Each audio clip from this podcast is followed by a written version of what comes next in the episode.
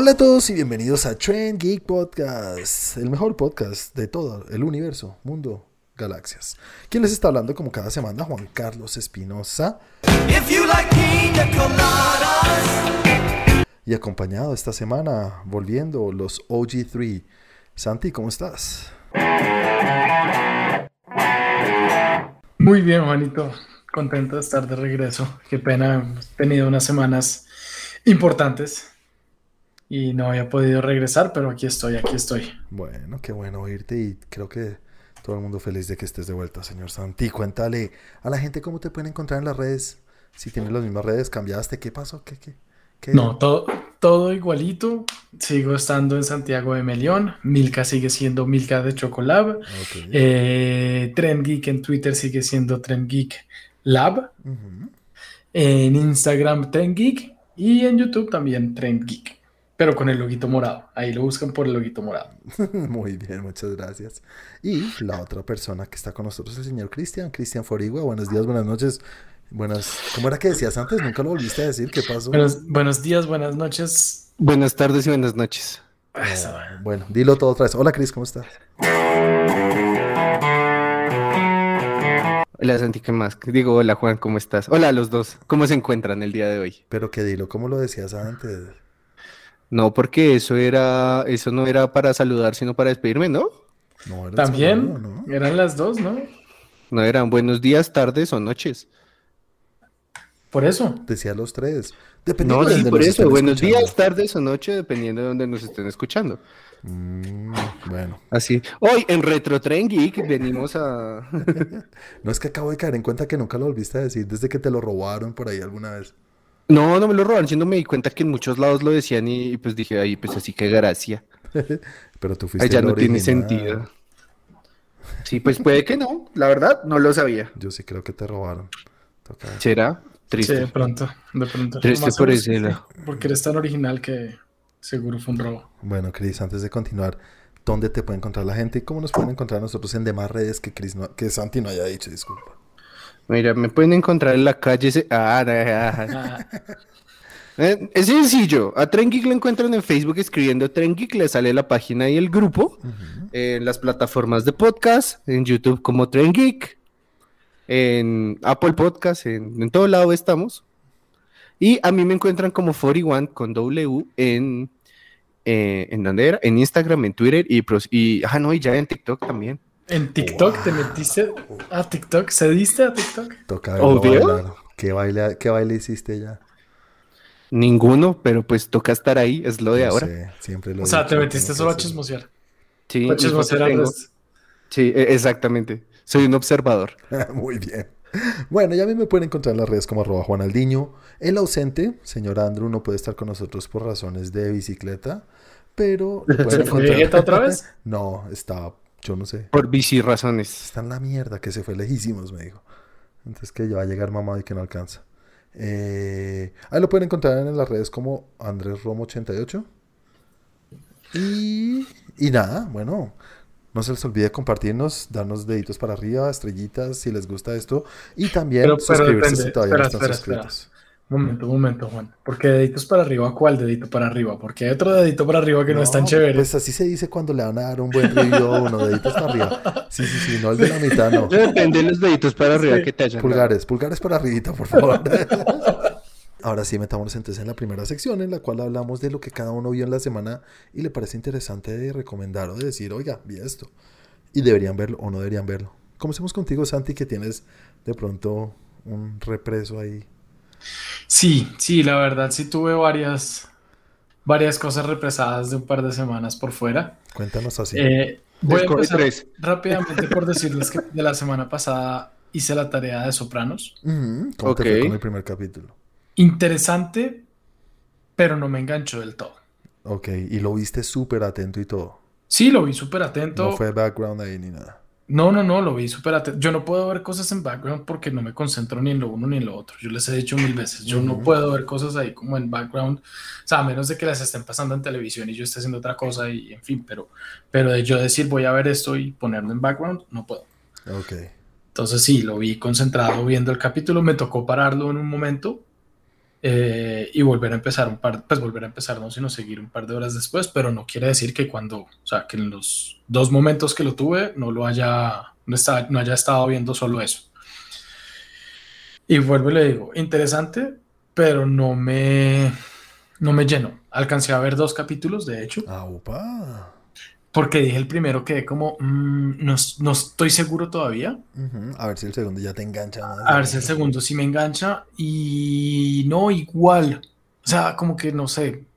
No, no, sé.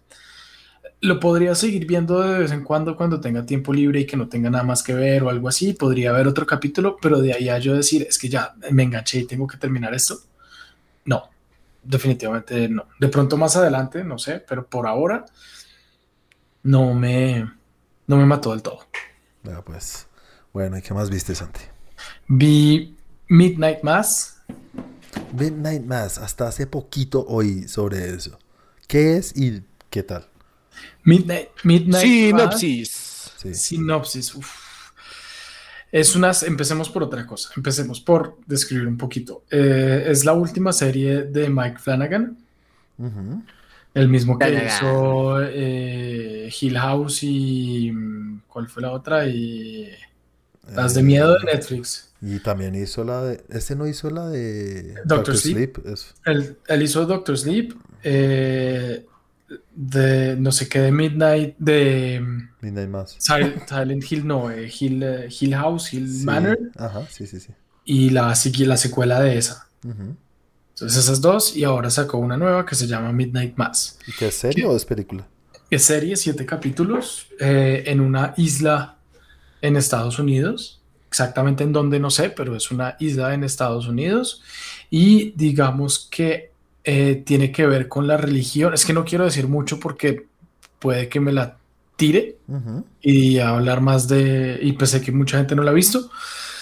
Entonces eh, es, es digamos que obviamente con esta forma de, las películas y las series que le gustan a él, que es más como de miedo, como de ese suspenso fuerte, muy, estilo, muy estilo Stephen, ah, King. Stephen King, como de fantasía, es fantasía, miedo, como de ese lado. Sí. psicológico. Eh, aparentemente las dos anteriores eran más de fantasmas y miedos de saltar y esto, este es, este es más de tensión. Aunque tiene uno medio tensionado. Bueno, eh, esto es una primicia, que tú te hayas visto algo de miedo y te la viste toda. Sí, me la vi toda porque escuché una reseña. Y Por eso no volvías. Se la vio toda y fue de miedo. Sí, no volvió. Eh, Estaba tan asustado que no pudo volver al programa. No, porque es que cuando escuché una reseña escuché una reseña de la, de, la, serie y lo que decían es, las anteriores eran más de miedo, fantasmas y saltos y ese tipo de miedo con cosas en el fondo que uno medio ve y pasa un fantasma y a mí esa vaina me caga de susto. Yo con eso, o sea, lo veo, pero, pero me, me asustó mucho.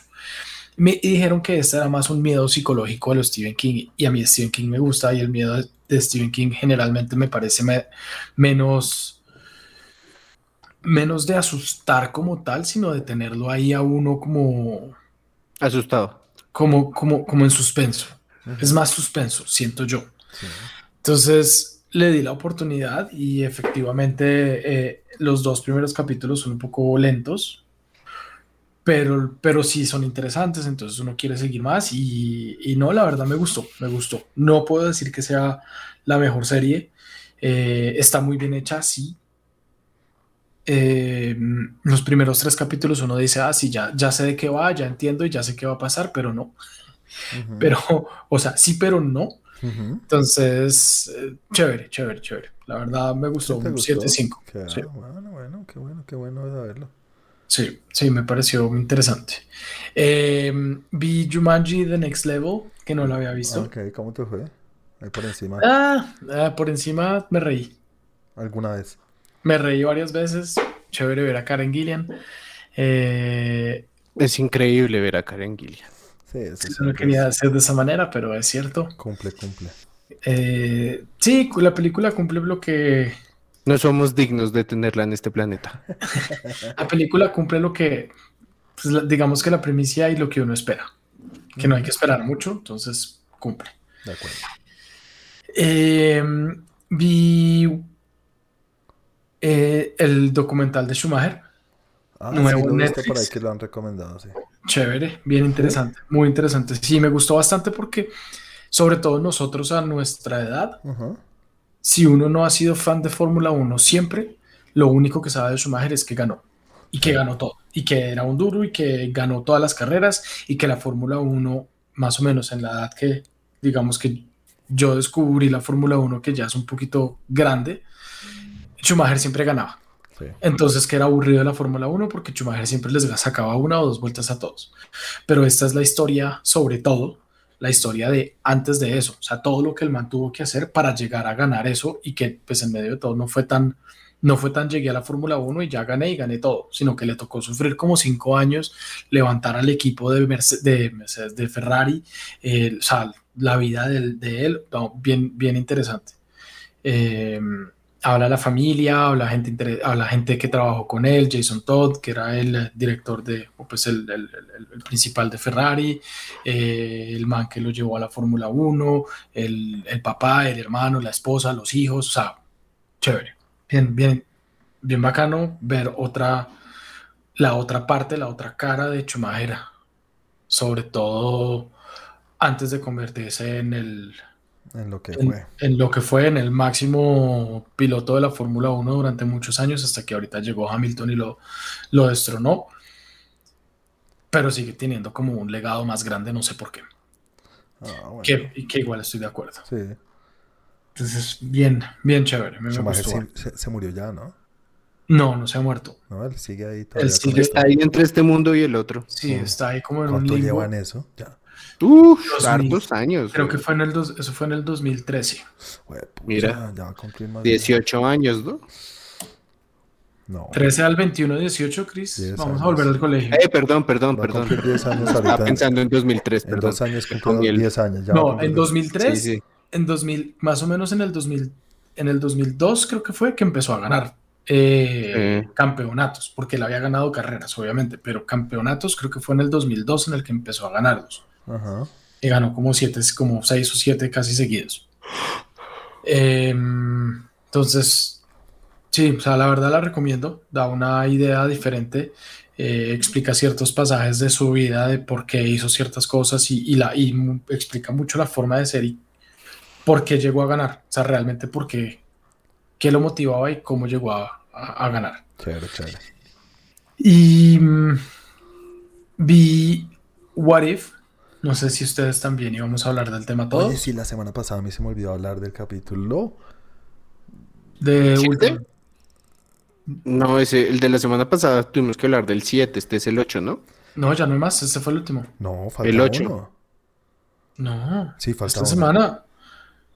No, no, no. Sí, o sea, tuvimos el de, bueno, el de Party Thor y después fue el de... Eh, el de Ultron. El de Ultron. Y falta uno, sí, falta uno.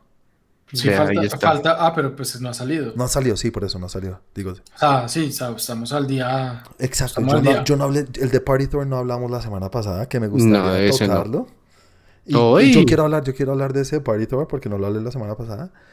Y es de los capítulos que casi me hace mandar a la mierda todo Marvel, todo, todo, todo Marvel, a lo más lejos que pueda existir. Llamar a Kevin Feige y decirle, hey, parce yo sé que puedes hacer esta charla. Yo sé que puedes hacer lo que sea. Yo sé, pero tampoco. Esto, qué cosa más mala. Que, que es que lo que me da rabia es que se creen chistosos. puta, yo entiendo lo que querían hacer, yo entiendo la intención de como si fuera una fiesta en casa, película típica que me encanta de fiesta en casa americana, pero pues obviamente es, pues, entonces escoges un planeta donde ir a hacer la fiesta. Cero chistoso todo. Malísimo, malísimo, malísimo. Qué cosa más mala. Jueputa, hagan, hagan una comedia, pero aprendan a hacer comedia. Y eso es lo que yo creo que le falta a Marvel en muchas ocasiones. A veces yo me río, pero muchas veces los chistes son malísimos. El primer capítulo de What If, yo me acuerdo que me resaltó, que es cuando, el de Peggy Carter, ¿no? Sí. Cuando aparecen los tentáculos y esto, que están en ese momento del final, y hay, y hay un huevón de estos que dice, Uy, ¿quién pidió el calamar? Jue puta, en serio, aprendan a eh, alguien que les diga, hey, eso no es chistoso, aquí, aquí, ¿cuál es tu público? Y este capítulo fue todo, todo terrible. Qué mierda de capítulo, qué vergüenza. Me dio una pena ajena verlo. Uy. A mí me gustó. No, yo no.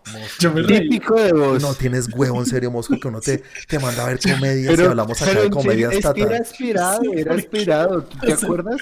A él no le gustó mucho, a él le gustó mucho esta, la francesa que vimos. Ah, sí. Pero- ¿Cómo se Pero eso ¿Sí fue, por, eso- fue por otras No, sí, razones. es por otras eso, fue- razones, sí, eso es por otras razones. O sea, yo, yo acepté la película es mala, mala, mala, pero, Uy. pero lo que pasa es que me acuerda de cosas que yo vivía allá, Exacto, entonces sí, eso sí, me da sí. risa. O sea, es diferente. Y, y, y, y, y de hecho me reía de lo mala. Pero, Bueno, pero me entonces, ¿qué te acuerda dio de- risa de esta? No sé, pero la verdad no. O sea, obviamente tampoco voy a decir, uy, no, qué putería de capítulo. No, la- el capítulo, vuelvo y juega, el capítulo es malo. Pero, pero lo que pasa es que de pronto el formato de 20 minutos de capítulo malo, ahí tratándoselas de hacer chistoso, me, me dio, me dio como risa y no, siento que no perdí tiempo viéndolo. Si hubiera sido una película de una hora y media, me hubiera Uy, molestado, sí. me hubiera puesto muy bravo y hubiera dicho, tienen huevo. Bueno, sí, sí, sí, sí. Eso sí. Pero pues la verdad es que esos 20 minutos fue como, ah, ah, ah, no me molesta. La verdad, nada. yo siento que fue un experimento que salió mal. Sí, eso es lo que yo también pensaba todo el tiempo. Es posible, es posible. Decía, y es verdad, obviamente eh, tienen derecho a hacer lo que les dé la gana y lo que estoy diciendo es odiando de mandarlos a la mierda y todo. Porque pues Marvel son unos reputas. Y sí, cojamos un capítulo antes de hacer el siguiente capítulo, que ahora sí hablemos de eso. Pero, pero es que era, era el capítulo perfecto para hacerlo. O sea, era el capítulo y el personaje perfecto para hacerlo. Tal cual, sí, sí, sí. Porque la verdad, en, el, en, en la historia de Marvel, pues Thor sí era, sí era así. O sea, eso era él. Él Ah. era ese- esa persona. Entonces, mm, digamos que me molestó un poquito más cuando llegó Capitana Marvel. Cuando metieron a Capitana Marvel en la ecuación y como ciertas situaciones con ella que sí dije como, ay, ah, no sé. Y, y el, y el personaje de Jane. Pero mira, a mí, a mí lo de la pelea con Capitán Marvel me gustó, fue lo que más me Mm. gustó. La pelea, el- el- la animación, cómo estaba. Sí, pero el hacerle cuarto con la mamá. Ah, sí, no, no, no. Ah. Uy, es que es muy tonto. el- en eso serio. no. Pero lo que sí, pero una cosa tonta que sí me gustó y me pareció muy chistosa fue Howard the Duck con, eh, Con Darcy. con, con Darcy. Sí, sí. Eso sí me dio risa. Eso la verdad me dio risa. Eso Y, me y al final cuando sale como la invitación, me, me, me, me dio Sí, el matrimonio. Eso, me- eso me pareció chistoso. Sí, pero bueno, ya no más de ese capítulo. Entonces, para el siguiente, que es el de Ultron, ¿qué tal si Ultron hubiera ganado? Ese sí, ese sí me encantó. Ese me pareció un capítulo, capitulazo. Me Sí. pareció del putas todo, todo me, me- Aparte, siento que era como uno de los ganchos de What If, ¿no? Sí, Como conocer la historia cómo sería si Ultron hubiera ganado. Pues es, es algo muy inesperado porque uno dice, ah, pues hubiera ganado y de pronto, ay, eh, acaba con los Avengers y ya. No, esto es otro nivel de... Y sabes que siento que mucha gente estaba esperando este Ultron en la película. Y que yo creo que fue una, una forma de, como de, eh, como reminiscencia, como de, de decir, descagarla. Como de sí, descagarle y decir, oiga, sí se podía hacer otra cosa Mm. y darles el Ultron que la gente quería. Sí, porque según lo que yo entiendo, y no lo sé porque no he leído la- los cómics, es mucho más parecido hasta la era de Ultron a, a lo que nos dieron en la película. Sí, no sé, la verdad no, sé, eso- pero... Exacto, eso es lo que he oído y he leído por Pero, dicen que es sí. más parecido esto a eso. Sin decir que es igual. Y, y la verdad también estoy de acuerdo contigo, Juan. Me parece que hasta ahora ha sido el mejor capítulo. Sí, es el mejor Que me- capítulo. No sé cómo será el último, pero si hubieran cerrado con este, habrían cerrado con broche de oro. Sí, muy chévere, ¿no? Y lo, lo que se puede desenvolver ahorita, que sí parece que sí hay manera de unir todos los capítulos. Ok. No, pues ¿Qué va a por lo ser? que... ¿Estilo sí, Black Mirror? Sí, yo creo que van a unir unos... ¿Cómo se llama? Eh, Los. um, Avengers of the Universe o algo así, de los multiversos, Avengers of the Multiverse. Algo así, van a... Por eso fue esa, esa, esa imagen que vemos de... que es el giro clásico de la primera de los Avengers, pero son otros distintos. Está Gamora y están todos los otros. Y son los que han vi- hemos visto en los capítulos. Está Capitana Ma- eh, Carter. ¿Y que va a ser una continuación de este? Sí, sí, dicen que estos dos son como más Mm. pegaditos. Entonces, No se van a llamar los Avengers, sino los preversores. ¿por qué los... The Prevengers. Ah, Sí, los porque- Eso está bueno. Sí, no, me gustó mucho este capítulo. Y sabes qué me gustó y a veces digo como, "Ah, pero ¿tiene sentido? El, la jugada Trunks que hizo Ultron cuando llega Thanos. Es lo mismo que hizo Trunks, ¿no? Con, Freezer. Creo que sí, lo cogió. Le y lo partió a la mitad. Que yo en un momento, yo me acuerdo mucho de eso cuando pasó en Dragon Ball Z. Para los que no saben, eh, Freezer fue de lo más del putas y difícil de, derrotar. Y después pasa mucho tiempo, años, nace en Trunks, está... ¿Cómo se llama el otro hijo? Eh, Gohan. Gohan. Gohan de niños, no, Gohan. Están de niños chiquiticos con, con Trunks. Y llega Freezer todo remasterizado, arreglado, yo, reconstruido. Y Gohan con un machetazo o con un espadazo lo parte en dos igualitos. un machetazo. y lo parte en dos así. ¿Trunks o Gohan? No, Trunks. Trunks con la espada. Trunks. Una espadita ahí. Sí, la espada. Pero, pero, pero fue de niño o de adulto? ¿De Porque niño? él vuelve de adulto fue ya con Cell. De adolescente. Es de adolescentico, sí. Si no es de niño, niño chiquito, sino es de adolescente. En un movimiento, pum. Es lo mismo que pasa acá. Yo dije, oh, otra vez Trunks y no sé qué tal. Es la, es la forma más fácil de decir como sí, el, nuevo malo es mucho más malo que el malo anterior. Sí, ya tenía esos pechotes así como que, como que está ya muy musculado y parece que se le fuera a estallar la piel. Pero ¿cómo hace uno entonces para decir, ¿y por qué no hizo eso Vision en, en Avengers Endgame? Eh, o en anterior. En, pues yo lo pensé. ¿Sí o no? Yo, yo lo pensé, yo dije, ¿por qué no lo hizo Vision cuando, pues en esa situación? Estaba jodido, estaba lesionado, ¿no? Lo estaban reparando, sí. pero, pero igual, lo podría haber hecho. O por lo menos intentado. Sí, quién sabe. No lo sabremos porque, what if. Bueno, ¿sabes ¿qué otra cosa te gustó? Pero sí, para cerrar, sí me gustó, me gustó. Fue el capítulo que más me ha gustado de What If. Qué bueno, chévere. Y para cerrar, estuve en cine. Uh, A ver, sorpréndenos, ¿qué viste? Venom, Let There Be Carnage. ¡Ay, maldita sea! No. Ah, ¿verdad que nos dijiste que había premio? No, me invitaron. ¿Este es un exclusivo Tren Geek? Este es un exclusivo Tren Geek porque me invitaron a la, pues sí, me invitaron a la premier eh, eh, de como, no sé si era de prensa o de qué era, pero había una cantidad de youtubers y gente famosa. ¿Sí? Pues prensa tú eres. Entre esos tú. Y gracias por los posts. Yo. Todos esos posts que hiciste. Entre, eso, entre esos yo. si quieren ver cómo le fue, miren todas las redes sociales. En todas nuestras redes sociales. Sábado, sábado, a las 10 de la mañana. Eh, siempre, siempre se puede confiar en ti para ese contenido. Yo sé, yo lo sé, yo lo sé. Yo lo, lo pensé. Bueno, pero no, no fue fácil, no fue tan fácil. A ver, recapitulando un poco, a Santi le gustó mucho la primera. No es tu, Mucho. no es tu película favorita, pero no, te gustó. Pero me, pero me gustó, me pareció chévere. A ver, a ver, Venom, ¿cómo te dejó el Venom? A mí no me gustó mucho. A Chris, creo que tampoco te gustó mucho la primera. Pues no me mata, pero pues no, pues, o sea, no me mata. No, sí, lo que te digo, eh, como contenido es entretenido, pero para lo que es el personaje me pareció poco. Ok, es, es que ese es el tema con ustedes, contigo y Santi, que digo con Andrew, que no está, que ustedes conocen un poco más al, al personaje en los cómics. Mm, pero cuéntanos, cuéntanos, Santi. Eh, sí, entonces. Gracias, Santi.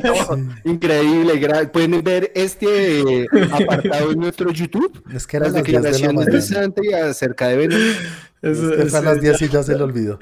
Uh, ¿qué les digo de esta película? Nada, nos Tiene buenos efectos. De spoilers ni a ver, nada, sí.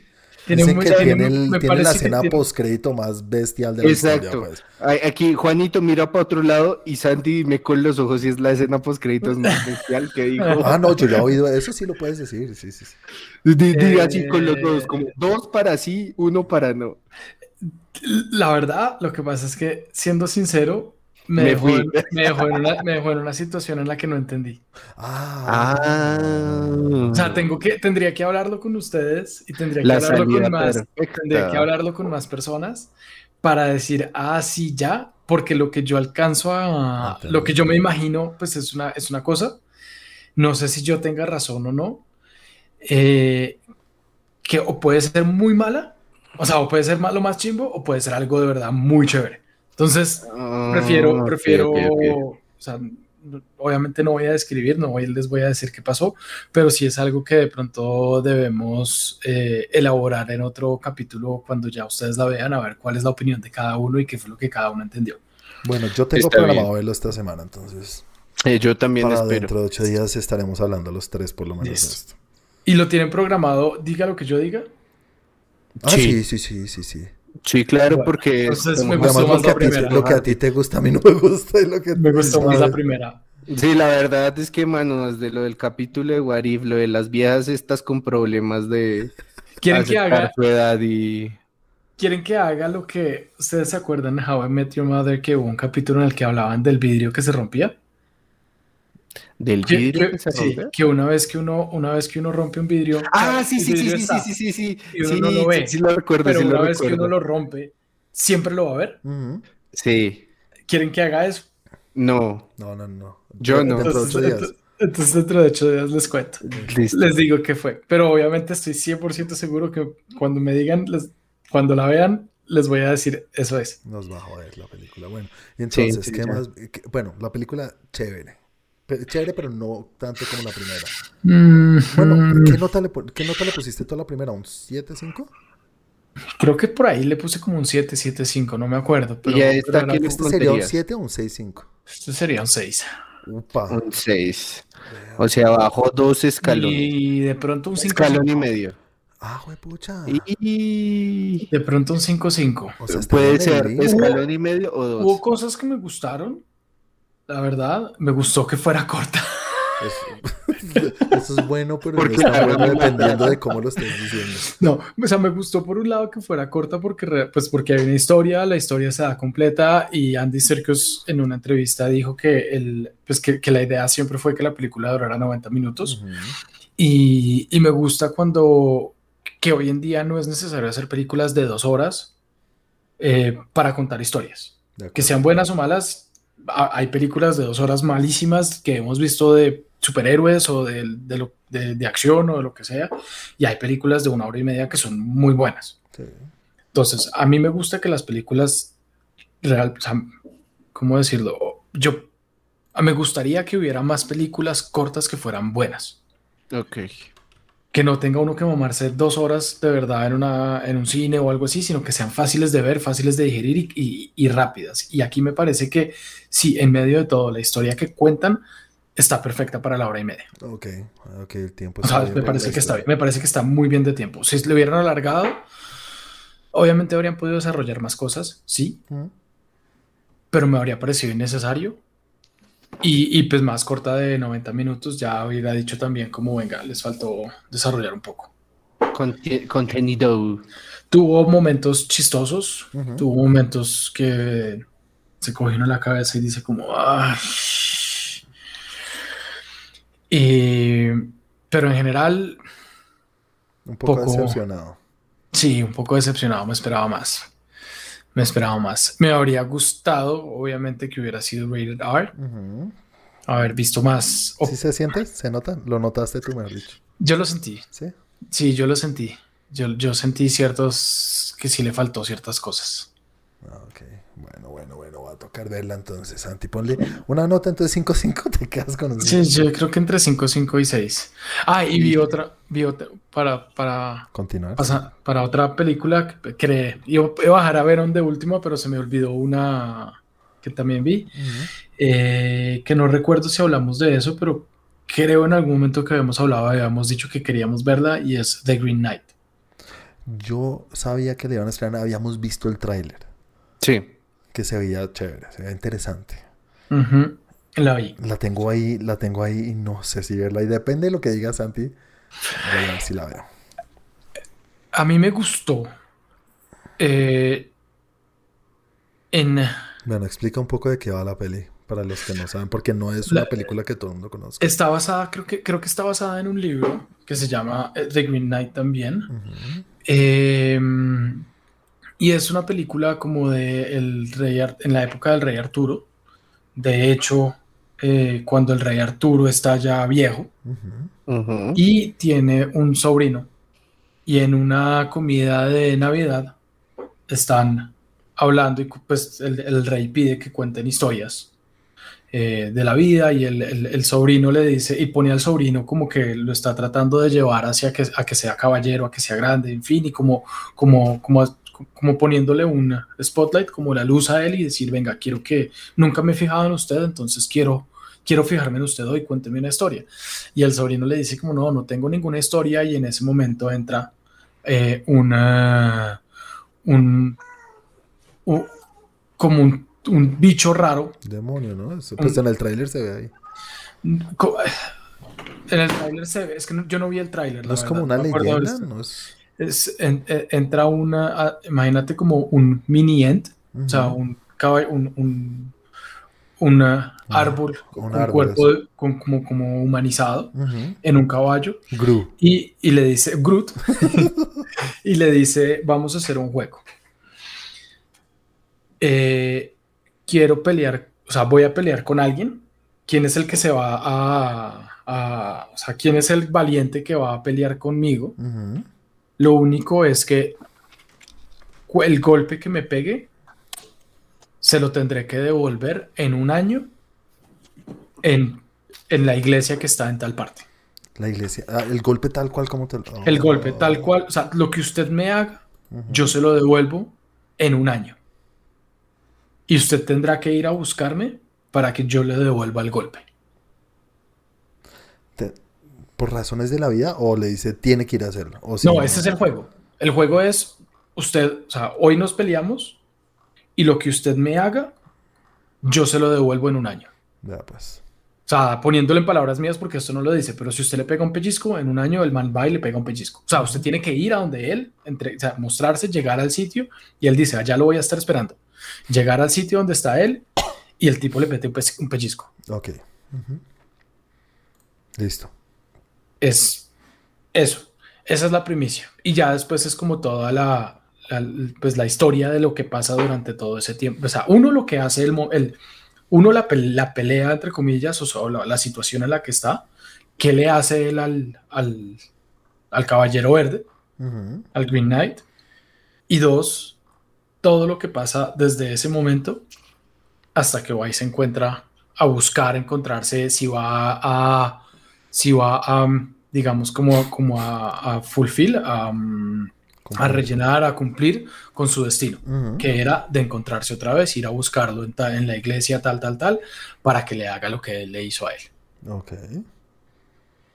De, esa es la historia. Okay. Es, es, parece, y escuché, o sí escuché por ahí, que en el tráiler lo, lo se vende más como algo de acción. Totalmente. No es de acción no tiene, no, o sea, no tiene nada de acción, la verdad. muy poca acción. Por eso pero, tiene más, pero tiene más un tema de desarrollo de persona, y eh, desarrollo personal eh, y de vivencia de lo que tiene que hacer una persona para cumplir con su destino. Es más. Mira, yo no quiero superación, yo quiero putazos, dice Juan. Pues para lo que parece, es que me da rabia el engaño. Es que eso, eso escuché y decía un, man en, en, otro podcast, el man decía, cuando yo ¿En otro, en otro podcast. cuando, cuando atrevido. Es como James, es nuestro ah, como que él decía, a muchos, a muchos les ha gustado y yo cuando la vi estaba esperando otra cosa por el tráiler y me sentí decepcionado por el tráiler. Entonces tengo que volverla a ver. Pero efectivamente después la volví a ver y dijo, sí, o sea, sí es buena, sí me gustó, lo que pasa es que estaba esperando algo completamente diferente, me vendieron algo completamente diferente y no, y llegué buscando otra cosa, entonces mi estado mental era para ver otra cosa. Muy predispuesto, sí. Estaba predispuesto a eso. Mm. Si yo no hubiera estado predispuesto, no, no me habría gustado desde el principio. A mí personalmente me gustó, me pareció interesante. me, sí, me pareció interesante la historia, me pareció chévere como lo llevan, ciertos personajes me gustaron. Tiene varias cosas que con las cuales como, como,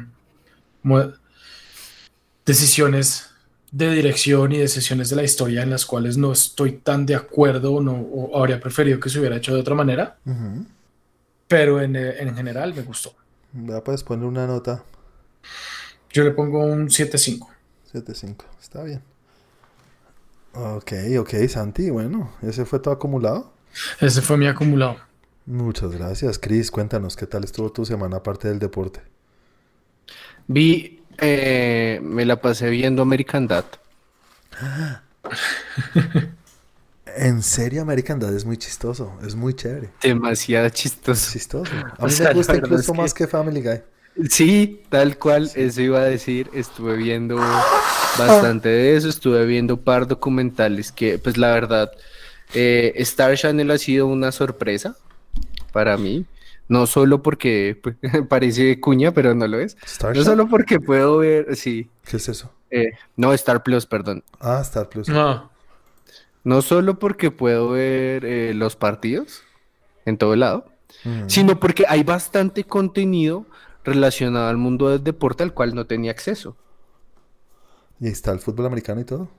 Sí, claro, ahí veo el fútbol americano. Ah, qué nota. Entonces vi una historia que es un es una historia documental, pero de una serie de, así como lo es Untold sobre cosas súper extrañas y raras del mundo que pasaron y uno no conocía. Eso. Este es más de eh, historias de detrás del deporte. ¿Sí? O sea, no de un equipo ni una persona, sino del deporte en general. No, sí, o sea, por ejemplo, de tal persona o de tal otra. Mm, ok. Y eh, relacionado al fútbol americano encontraron una que a propósito de, esa va a salir una película con Zachary Levi. Mm. Que de American Underdog. Sí. Ay, yo vi el tráiler. Mm. Chévere, es, como, chévere, chévere es un jugador de fútbol americano, ¿no? Sí, entonces ya contaron la historia de ese jugador de fútbol americano, pero es un Ah, documental. Ok. Y, y la verdad es que es una historia de esas de, de necesitas en serio ponerte a investigar para creer qué fue lo que pasó. ¿En serio? Son de esas que uno dice, uy, qué nota. Sí, y me generó un hype enorme precisamente por la película. Mm. O sea, realmente la puse ahí como esta la tengo que ver. Porque sí, sea, sí te cuenta toda la historia detrás ahí, y, y, sí es muy duro. O sea, muestran realmente, imagínate tú haber enfocado toda tu vida para algo y al final te digan, no, la verdad es que no eres tan bueno. Y tú dices, bueno, ¿qué, qué hago yo con mi vida? Empiezas- te alejas del deporte, empiezas a conseguir trabajo en otras cosas, el man termina trabajando en un supermercado. ¿Tú el, el de Untold viste el, de, el, del, el del tenista? ¿Cómo se llama? Eh, no, ese no lo he visto. Es, es- creo que Ese es el que me falta y creo ese que no creo viste. que es muy parecido a ese, ¿sabes? Sí, y no sé si, si viste que hay otro, el de Tupac. ¿De Tupac? Sí, es que no sé si salió esta semana, ¿Y es de Untold? pero me salió, sí, de Ah. Untold. Bueno, yo los dejo, señores. Terminen. Sí, y entonces cuentan como toda la historia a nivel documental, la gente que trabajaba con él, como al man le tocó ahí, que entrenaba equipos y un día le dijeron como, oiga, pues, eh, pues no sé si ustedes lo saben, pero la NFL no es la única liga en, en, en cuanto a fútbol americano.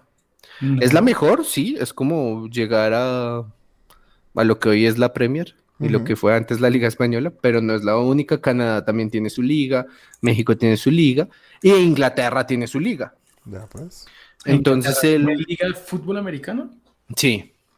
Entonces él se fue a jugar a Inglaterra ya y toda la vuelta estuvo ahí, le fue muy bien, pero así, no solo porque fuera menor la liga, sino porque el tipo tenía mucho talento. Y le, le dijeron así como, tiene este chance. Y es como este tipo pasa de ser, pero, o sea, literal underdog. Ya, pues, interesante. Entonces sí, es, es muy interesante, es muy emotivo. Y la verdad sí me puso el hype hasta los pelos por la película. ¿Cómo se llama el man? El, el, el, Zachary Levi. el, el man parece que el man. Ese ya te confirmo que siempre se me olvida. Eso, ¿cómo, cómo se llama el documental también para ver si lo puedo ver? Eh, Kurt Warner se llama el man. Kurt Warner. Ok, listo, Kurt Warner. Listo, listo, listo. Chévere. Sí, entonces sí. ¿Para qué? Pero estuvo, estuvo muy bacano, me generó mucho hype, pues aprende uno también de, de lo que es el deporte, de lo que significa. Es como ver acá. La verdad es una. Te da un punto de vista como muy de espectador, muy barrial, por así decirlo, ¿A Football Life? de lo que es ¿Una vida de el. fútbol? eh, uy, ¿cómo así? ¿De fútbol ¿A normal? Football Life? No, ¿A Football Life se llama el documental? Oh, no sabría decirte, ya lo buscamos. Bueno, Pero pues sí, creo pues. que va por ahí. Ok, listo, listo. Oye, qué chévere. Bueno, tendré que verla porque, según lo que me cuentas, motiva. No, sí, motiva mucho, pues sí, ya me puso ahí en esa película a ver con qué va a salir sacar el Levi. Chévere. Aparte que también me emociona el hecho de que sea de época, que es como ver lo que todos esos equipos que uno ve ahora, pero en esa entonces, y todo el presupuesto que le meten para que todo se vea así, eso sí, me, gusta mucho. Bueno, bueno, ¿y qué más viste, Cris? ¿Qué más les cuento? No, la verdad, la verdad, en eso, en eso fue mi semana. Estuve leyendo par cosas paranormales. que es así parte, parte de mi contenido. Pues, estuve bien, hay unos tops que rotan por ahí en muchos lados. Y yo dije, voy a ver el que más la gente ha seguido. y era uno que se llamaba. ¿Cómo? Tops de Lily Pink. No, no, sigue, sigue. Deportivo. y era, por ejemplo. Mira, en tu ausencia alguien tenía que tomar ese lugar. Pero aquí estoy. Eh, Pero estás distraído. Y. En los era, eran, por ejemplo, tops de las películas más aterradores que hay en Netflix. Y siempre ponían de primero y segundo de Sinister. Sinister, y, otra. Y me puse a verlas, pero la verdad, ay no, la verdad, sí. Sinister, a mí me fascina esa hijo de puta película, me parece muy buena. Sí, pero o sea, para la, verdad, la verdad, en ese top de películas de miedo, ahí uno tiene que entrar a, a, discutir cuál es el concepto de lo que uno espera una película de miedo. Hmm, Porque si el punto es que te asuste, esas tienen huevo, en serio. Sinister a mí me asustó un huevo. Pero pues, pues esa no es la que es más la, que está Mira, con esto te digo todo, ¿sabes? la historia? Sí, sabes. Eh, pero con esto te digo todo, ¿sabes cuál era la uno en seis tops? ¿Cuál? Host. Host, ¿cuál? Esa fue la que Juan recomendó, ¿no? sí, la que no pudiste ver. Ah, pero esos son chinos maricas que. Ah. Y esto es un bodrio de película. Mm. Sí, es que no la he visto. Pero Sinister sí la vi y me gustó y me pareció bien miedosa. Esa no fue la que de verdad pusieron a una gente a ver películas de miedo con, con sensores, y, con sensores y con la vaina. Y que la que salió como que eran la que más se asustaba a la gente. sí, y en varios salió Host, pero pues la verdad es que a mi Host no. Mm, mm. Habrías dañado ese estudio, Chris. sí, la verdad, sí. Incluso me parece, me, ahí sí hablando de Underdogs me parece bien Underdog. La de la primera con la que se hizo famoso James Wan. La de La Noche del. Demonio, que se llama Insidious en inglés. Insidious. A mí esa saga de película no es que tenga los peores sustos ni todo eso, pero tiene una historia que yo decía, marica, quiero ver la siguiente. Sí. Yo decía, marica, quiero ver la siguiente. A ver, o sea, me, la, historia me atrapó. Yo creo que nunca he visto esas de Insidious. Esa no es la que en la segunda hay como viaje en el tiempo y eso. Algo así, bueno, o una de esas de James Bond tiene sí, algo sí, así. sí, algo así, parecido. Bueno, bueno. Lo que pasa es que no son, eh, temporalmente no es una, dos, tres, cuatro, cinco, sino una es precuela de esta y tal. Ah, ok, debe ser algo así entonces. Sí, entonces pues no, no hay viajes en el tiempo, pero, pero sí hay anomalías temporales. Ah, bueno, bueno, bueno, bueno, bueno. Entonces, Chris, ¿ahí terminas o sigo yo? Sí, no, ahí termino. No vean esa película tan mala. bueno, señores, les voy a hablar de lo que yo vi esta semana. No vi mucho, la verdad, pero vi cosas muy sustanciosas. Me vi una película que está dando de qué hablar por las razones totalmente equivocadas. Y es una película adaptada de un musical de Broadway llamado Dear Evan Hansen. Sí. Dear Evan Hansen es, bueno, como dije, un musical es interpretada o protagonizada por el mismo actor o el que hace el, papel en la, en la, en, la, en, la, obra, pero la ha hecho por, creo que es por más de 10 años, y se llama eh, Ben Platt. El hecho es que cuando se vendieron los derechos de la película, o pues de la obra para hacer la película, lo que dijeron, o yo no sé si es que estaba en el contrato algo, o el director dijo, yo hago esto, pero si es con Ben Platt. Y la película trata, o la historia trata sobre una persona, un muchacho, un, un joven del colegio de 17 años. Entonces, el, bueno, les cuento rápido de lo que, de lo que trata la, película. La película es eh, más que todo sobre bullying. Si tú ves el tráiler, el tráiler te cuenta un poco cómo es la historia y es un man que es bastante como retraído, ¿no? Es, ah, ¿Cómo se dice eso? Que es muy metido en su mundo. Introvertido. Eso, introvertido. Qué pena. lo mismo, ¿no? Sí. Un bolígrafo. Sí, de eso retráctil. El man es bien metido en su mundo y y, y no tiene amigos en el colegio. No es que le hagan mucho bullying, pero nadie le habla. Y el man toma medicamentos, los papás lo mandan al psicólogo. Y un, y un, psicólogo le dice, mira, esto es tu terapia, tienes que escribir una carta de vez en cuando a ti mismo, diciendo las cosas que quisieras que hiciera si fuera tu amigo al que le vas a decir, oiga, para salir de este problema, haz esto. Entonces de ahí viene el nombre de la, de la película, es Dear Evan Hansen, porque así empiezan sus cartas. Dear Evan Hansen, hoy deberías eh, plan, salir, eh, hablar con gente, divertirte un poco más, ser más amigable con las personas que no te han hecho nada malo, cosas así. Escuchar Tren Geek. Escuchar Tren Siempre es importante. Muy importante.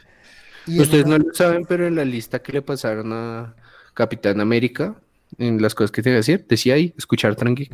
muy bien, muy, muy, muy bien, me lo imagino.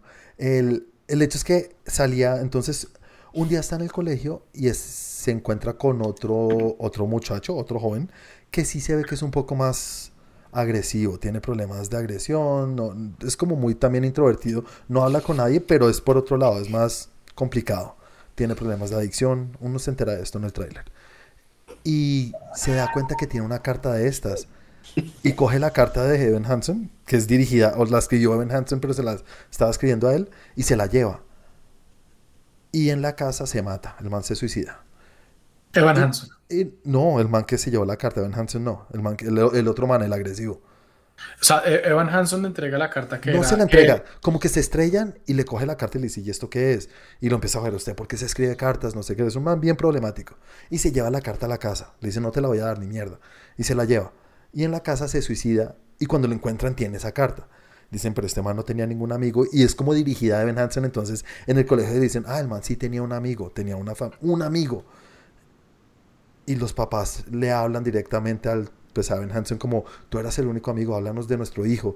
Y, se genera una situación muy complicada en la cual él como que es la única esperanza de darle a estos padres que acaban de perder a su hijo que se suicidó, de que su hijo no era tan terrible o malparido o mala gente o, o lo que fuera, sino que en serio sí tenía un amigo. Y empieza a decirles mentiras como si yo sí lo conozco, mentiras muy, como dicen, mentiras blancas, ¿no? Mentiras, ¿cómo se dice? Piadosas. Piadosas. Y, se, y obviamente se vuelve una bola de nieve y ahí ya empieza la película. Es un musical, el man canta mucho durante toda la película, es un tema muy enfocado al tema de bullying, de depresión, cómo la gente necesita mucha ayuda, no solamente en la persona en sí, sino las familias. Es muy chévere para hoy en día el tema, me gustó ese tema, pero sí es muy distractor el tema de Ben Hansen, que no parece de 17 años, es, parece mayor que Toby Maguire en, en Spider-Man. o cómo es que se llama el novio de la Toti también que salía ahí. el esposo, eh, Joe Manganiello. Joe Manganiello que salía ahí también, que era Flash. Pero sí, este man es distrae, sí distrae un poco. Obviamente es un segundo cuando dice como, hey, no pareces, pero no se, se deja llevar por la película. Está bien, es una película que está bien, es bastante eh, sentimental el tema y siendo un musical, pues es melodramático al Es un musical. Muchas gracias, Chris. tal cual. Tú eres como Evan Canson. Cansan. Muy bien, Santi, sí. El, el, hecho es que la película está bien, le pongo una nota, es un 7. Cumple, cumple y, y, se la recomendaría a cualquiera. Pero sí es bastante eh, queriendo eh, meterte el puñal en el corazón a la fuerza. se nota el esfuerzo. Yo, yo, había entendido que era al revés. No sé por qué había entendido que era al revés, que era como que Evan Hanson el que se suicidaba y era el otro el que quedaba como, como si hubiera sido el amigo de él, que no, que no era, pero, pero pero pues eso fue lo que entendí. Sí, no, no. Igual realmente no es una película que me llame la atención ver. Está bien, si la ves en algún momento está bien. Eh, pues tiene buenos actores, tiene, aparte de este man, eh, Amy, Adams, Julianne Moore, por ahí. Entonces son buenos actores por ahí. Amy Adams también haciendo de colegiala. No, no. es la problemática que se suicida. No, no, no, es la mamá, es la mamá del man que se suicida. Ok. Te toca un papel duro y chévere. Eh, me, y, ya, y me vi la serie que todo el mundo está hablando. del el calamar, el... el juego del calamar, Squid Game. Yo me la había empezado a ver cinco minutos hace, un, hace días, Chris, habíamos hablado. ¿Tuviste algo más? Sí. Eh, no, la verdad no, ahí paré. ¿Ahí paraste? Ok, yo sí. me la... Terminé de verla ahorita hace media hora, entonces la tengo fresquita. ¿Toda? Todita, todita, sí. Yo por eso no vi mucho, me la vi toda, porque cada capítulo son casi una hora. Eh, son nueve capítulos. Bueno, la serie trata sobre un grupo de personas que son muchas personas, son como 400 o 500 personas que las como las secuestran, las meten en un establecimiento gigante, como una bodega gigante, y los ponen a jugar seis juegos. Son seis, digamos, seis episodios. Y cada episodio, cada juego es un juego de niños. Como el de 1, 2, 3, toca la pared, o pues en inglés creo que es luz roja o luz verde. Eh, y cada, cada juego es así. Pero la diferencia es que si pierdes, te matan. Entonces. Es una pequeña diferencia. Una pequeña diferencia, nada. No, no, nada, nada. Todas las personas que tienen aquí secuestradas es porque en el mundo real o afuera de este establecimiento tienen una deuda gigante en su vida. Una deuda así sea con bancos. Abismal. Mierda, que no me vayan a secuestrar. no, pero esas deudas son ya irrisorias. Yo no me explico cómo se hacen para tener esas deudas. Sí, ya están, ya están más allá que acá. Entonces, obviamente, es, es entendible el por qué toman la decisión de entrar a esto. Y que les pagan la deuda si ganan, eso, eso he entendido. Pues algo así. les pagan la deuda, salen Supuestamente, eso es como la agua. Cada, cada, sí, sí, salen, salen obviamente, pero cada juego se va llenando, hay como un marranito de estos, una alcancía gigante colgada en el techo, gigante, gigante, y se va llenando de dinero y va saliendo. Entonces, digamos, el, después del primer juego, se llena 26 billones de yen, que es parecido al dólar. ¿Sabes, ¿Sabes qué es parecido al peso? Según lo que entendí ahí. Es como sacar del cajero a veces como, ay, préstame 10 mil yen. O Pero no, por mucho tiempo, porque ya vamos a cambiar de moneda, Juan. sí, ahora cuál, al Bitcoin. No, en serio, están haciendo una vaina ahí para, para quitarle los ceros, pues, los tres ceros a la moneda. Un huevo, ¿no? ¿no? pero por ahí últimamente están hablando otra vez y ya parece que sí se va a dar. Vea, pues. Bueno, bueno, bueno. El hecho es que esta, esta serie que está hablando, de que está dando de qué hablar, tiene toda la razón del mundo. Esto para mí es de las mejores cosas que he visto. En cuanto a series. Esto es una, una producción impresionante.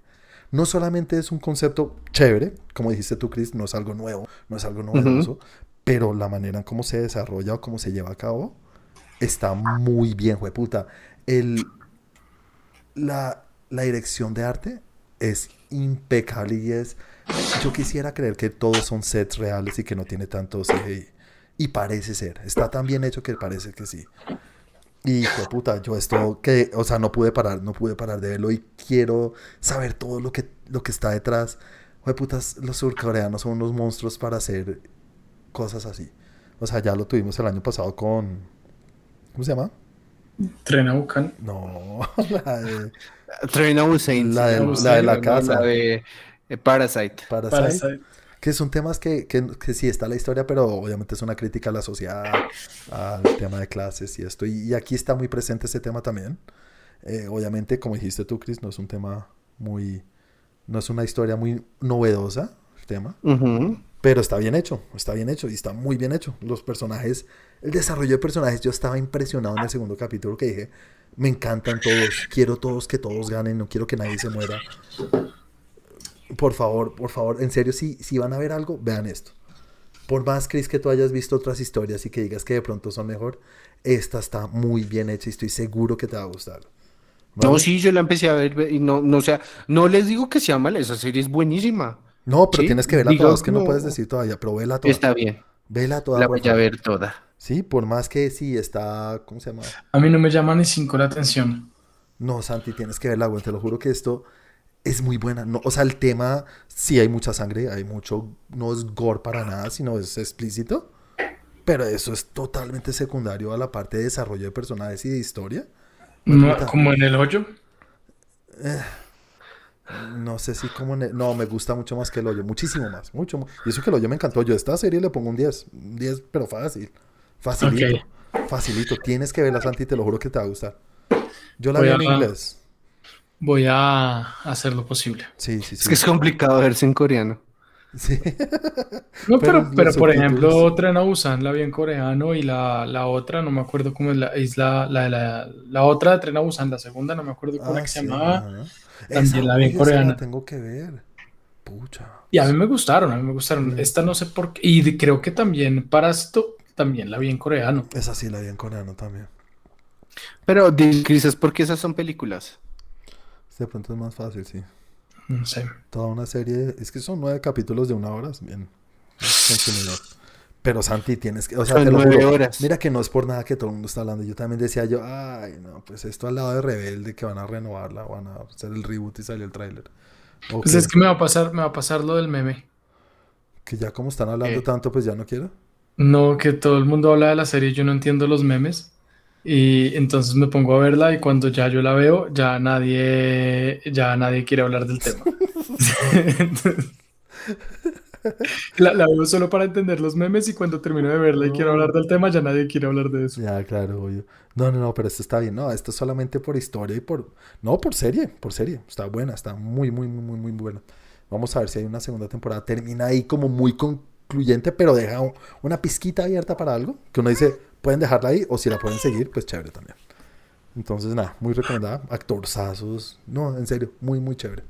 ¿Listo? Eh, y nada, eso fue lo que consumió mi semana. Aparte de ver. El otro día caí en un agujero de America's Got Talent. Pero se me, acabaron, se me acabó la pila del celular viendo videos. Te encantan esas vainas, Uy, ¿no? pucha, me mueven mucho el corazón. Cuando les dan el botón ese dorado. Es lo mejor del mundo. Listo, señores. Entonces, nada, sigamos en la tercera sección. En... Ah, no, Chris. Recomendación tuya, tuya de Bollywood. Sí. Pues yo la verdad siento que Juan no pudo terminar de verla. Tengo, tengo que aceptar que es la primera vez que no la Sí. hice la tarea. No tuve tiempo, te lo juro. me- ¿No la, tuvi- no la pudiste ver? No, nada, no tuve tiempo. Ah, Ahorita estaba hablando yo con... pensé que yo pensé que era que no, no habías podido. Ah, no, no, no, no, no, no, yo la quiero ver, pero no hice la tarea y me siento terriblemente mal. me. Yo, Ah, yo- no, pues entonces digámosla para después. Pues yo no creo que Santi la hubiera visto porque no puse el nombre, ¿o sí? Sí, sí, sí, yo, yo sé cuál era ahí. Era la de Happy New Year. Sí. Eh, pero resulta que pues todo lo que vi, la mayoría de lo que vi, lo vi la semana pasada Ujú. y tenía previsto ver esa película el fin de semana y me invitaron a Venom y no era el momento que tenía para verla. Vale. No, entonces ahí queda, ahí queda en el tintero, aprovechemos el, el momento. Eso, sí, sí, sí. Sorry, Chris, en serio me sentí tan mal. Es terrible. Fallé. Pero fallé, en serio, muy mal, muy, Sí. muy mal. Pero sí la voy a Juanito ver. ahí bañándose en la mañana y como estoy sucio. Bueno, y entonces para la próxima semana, ¿a quién le tocaría? Creo que le tocaba a Andrew, ¿no? Ah, bueno, pues no, no un- después de, de Ayo, ¿quién seguía? Andrés, Andrew. Entonces le Sí, a le toca a Andrew. Sí. toca Andrew y después de Andrew generalmente voy yo. Dale, Santi, Sí. ¿tienes algo? O... O sea, la ponemos adicionalmente a la que voy a, a, a la que yo tenía. No, saltémonos a Andrew, toca saltarse a Andrew. Ah, por eso, no, pero por eso digo, o sea, dejamos la de Chris y adicionalmente vemos la otra. Sí, sí, sí, sí, sí. Yo tenía una película de Woody Harrelson Oh. y Wesley Snipes. Upa. Mm. Ahí los pongo, les pongo la, a ver, Uy, sí, ya sé cuál es película. No, no, Yes. White Man Can Jump. White Man Can't Jump. Baloncesto puro y duro. Baloncesto puro y duro. Como saben, estoy entrenando baloncesto. Estoy en mis entrenamientos semanales. Tengo dos entrenamientos, entonces estoy metido ahí dándole duro, dándole duro al básquet. Eh, Voy a mostrar que White Man can jump. y, Super White Man. Super, Y super White. estuvimos hablando de esta película y en un- después de un entrenamiento y dije, ah, quiero verla y, le- y, y creo que, o sea, yo la vi hace muchos años, Mm. Pero estoy, es de esas películas que vi porque creo que estaba en televisión o algo así y no le puse mucho cuidado, pero sé que es buena. película y, y dije, voy a ponerla en Trend Geek. Chévere, chévere. Mira que esa película, sí- bueno, no sé si anécdota y saben, pero Woody Harrelson juega baloncesto muy bien. Dicen que es un re monstruo. O sea, eso que cuando vemos las películas de deportes que siempre decimos la de fútbol, un Santiago Núñez que uno sabe que es un imbécil que no sabe pegarle un balón, pues Sí. este man sí sabe jugar baloncesto. Y que es un reputas. Entonces, chévere, chévere ver la película. Listo, White Man Can't Jump para la próxima semana y. Happy New Year. Yo haré la tarea con seguridad. Bueno, señores. ¿Saben dónde está esa? No, creo que esa no está en plataformas. Toca cableado. Sí. ¿Toca alquilarla? ¿En Betatonio o, o, o, Blockbuster? Blockbuster. No, en Biblioteca Yogi, aquí arriba. Película del 92, sí. Sí, señores. Bueno, señores, entonces pasamos a la tercera sección o segunda sección, como quieran, en la cual hablamos de lo que pasó en el mundo del entretenimiento en cuanto a noticias, cosas curiosas que queramos hablar. Entonces, Santi, ¿qué tienes preparados para nosotros? Preparados, muy bien. ¿Qué tienes preparado para nosotros en cuanto a noticias? Bueno, les tenía preparada una noticia que va de acuerdo con mi película en cine de esta semana y iba a hablar de Venom. El Venom. Eh, Cada vez que dices eso me da un asco. El Venom. El Venom. En Estados Unidos ya se estrenó Venom. en, Colombia, en, Colombia, se estrena la próxima semana, esta semana cuando están escuchando el podcast. Eh, pero en Estados Unidos ya se estrenó. Y les cuento que al día de hoy es la película más taquillera de la pandemia, después de pandemia. Desde que empezó la pandemia. el mundo en la jeta. Es la película más taquillera de, de este pedacito de historia. El Venom exitoso. Black Widow le ganó a Black Widow, que hizo 80.4 millones de dólares en julio. Obviamente esto sin tener en cuenta lo que hizo en Premier Access, que fueron 60 millones más. Pero digamos que en pantallas fue la película más, o ha sido la película más taquillera, con 90 millones de dólares. 90 millones 100 mil dólares. Además que le ganó por un huevo. O sea, sí, 10 millones de millones no suena mucho. Sí, un poquito menos de 10 millones, pero, pero sí. Eh, increíble, increíble. Le, ganó por bastante, le ganó a Shang-Chi que hizo 75 millones, obviamente, y se convirtió, sí, una vez más, en la película más taquillera desde que empezó la pandemia. Y si decimos que no, que es que eh, Black Widow fue, le ganó porque esa también hizo 60 millones en digital, pues por lo menos esta es la película exclusiva en cine más taquillera desde que empezó la, la pandemia, una vez más, con 90 millones de dólares. Entonces quería contarles eso y al mismo tiempo hacerme una pregunta introspectiva. A ver, a ver. ¿Quién soy? ¿Por qué, estas películas tan taquilleras que les va tan bien en la taquilla son las que menos me gustan a mí? Empezando por Aquaman y Rápidos y Furiosos. Eso fue, eso es sencillo, eso es porque viviste en Francia. ¿Será que es por eso? Sí. Tienes un gusto bastante peculiar. Sí, entonces tienes gusto, gusto de ulala, ulala. Pero definitivamente mi gusto no es el de todo el mundo. Sí, porque clarísimo. este tipo de películas no. Pero la 1 sí, y la 1 a muchas personas no les la gustó. la 1, pero no es que, es que, es que Juan, la 1 tampoco es que yo haya dicho, uff, qué putería de película. La 1 simplemente dije, ah, me hizo reír ahí a ratos. Pero según lo que dicen las críticas ahora, esta es como una mejoría y lo tuyo echó para abajo. Lo que, ¿Sabes qué es lo que pasa? Lo que dicen las críticas es que supieron capitalizar en lo que le había gustado a la gente en la primera. Pero lo que le gustó a la gente en la primera fue lo que a mí no me gustó en la primera. Mm, bueno, ya no más. ¿Qué era qué? No, ya no más, ya no más. No, no si ustedes me conocen, como me conocen, analicen Aquaman y la primera de Venom y saben qué es lo que no me gusta. Ya con eso tienen toda la respuesta. Los tipos con barba. No, la comedia, me imagino. Bueno, dentro de ocho días hablamos bien todos. No le gusta que el bicho hable. Bueno, hablar un poquito de esto de lo del 90, en serio, es algo que no, yo creo que es, los de Sony deben estar en una farra. Sí, porque dijeron que esperaban, esperaban aproximadamente 40. 40, es que 40 o 60, espérame. Déjame ya confirmo. Eh, ta, ta, ta, 40. Ellos estaban esperando 40 en el debut. Hicieron, obviamente estas cifras para los que nos están escuchando, estas cifras no, no, son mundiales, estas cifras cuando uno habla del box office y del primer fin de semana sobre todo, se habla de cosas que se pueden medir y comparar. y para poder medir y comparar se tiene que hablar sobre una base específica y se habla solamente de Estados Unidos porque es donde uno sabe cuántas pantallas los han mostrado y que es comparable. En, cuando las películas se estrenan mundialmente, no se toman eh, las, los datos del mundo, porque hay unas películas que se estrenan en 50 países, hay otras que se, estrenan en 100, hay otras que se estrenan en 80, mm. entonces no es la misma cantidad de, pantallas eh, o no es comparable a la cantidad de pantallas con las cuales se, estrena y las monedas también cambian. Entonces, eh, por eso generalmente cuando se habla de las cifras, sobre todo de la primera semana, del primer fin de semana, se habla única y exclusivamente de eh, aproximadamente 400, 400 pantallas, 420 y pico pantallas en Estados Unidos. Increíble. Obviamente o solo Estados Unidos. No hablemos de pantallas porque no me conozco ese, ese, número, no lo conozco, la verdad. Obviamente es un número que hay que tener en cuenta. Ya miré, perdón, ya miré. 4.225 pantallas en Estados Unidos. Ah, es, obviamente hay que tener en cuenta que la pandemia está cambiando, ¿no? Que hay más gente que se está arriesgando ahí.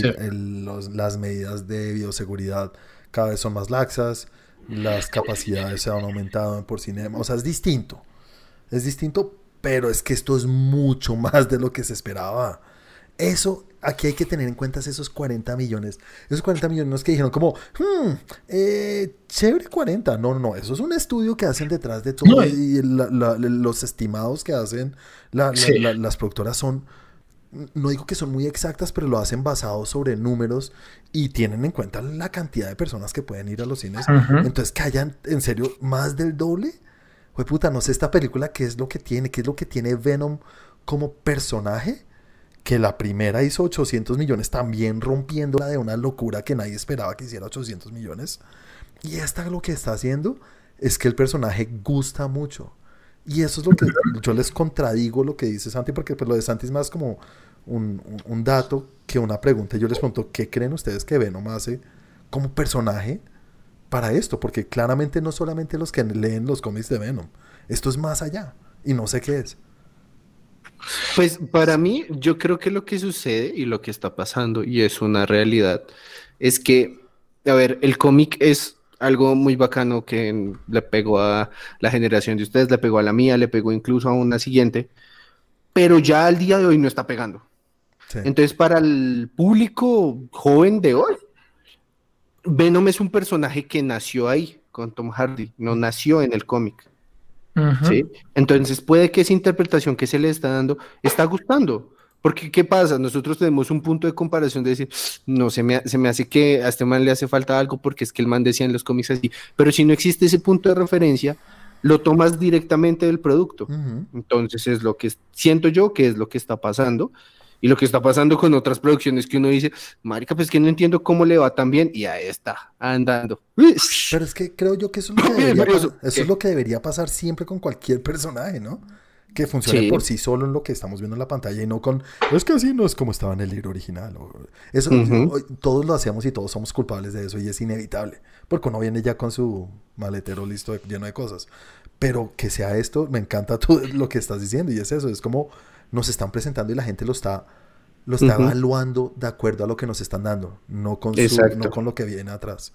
No con el bagaje que tiene. Otra cosa también interesante de saber de esta película es que se estrenó tres años exactamente después de la primera, en el mismo fin de semana que se estrenó la primera, pero tres años después.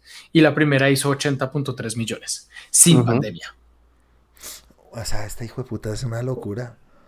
Sin pandemia. Mira que yo, yo, yo, mi, mi conclusión tan básica es el diseño del personaje. Es un diseño que, que gusta. El diseño del El antihéroe. Pero ni siquiera eso, todo el mundo lo ve como, como el bicho raro, ese bicho es chévere, es como rock, es como muy rock. Tiene, tiene, lo mismo, tiene lo mismo que tiene, o sea, tiene lo mismo o muy parecido a lo que tiene Deadpool. Y es el antihéroe. el malo, que es bueno. Mm. Y acá es el malo, que es bueno. Sí, sí, sí, sí, puede ser eso también.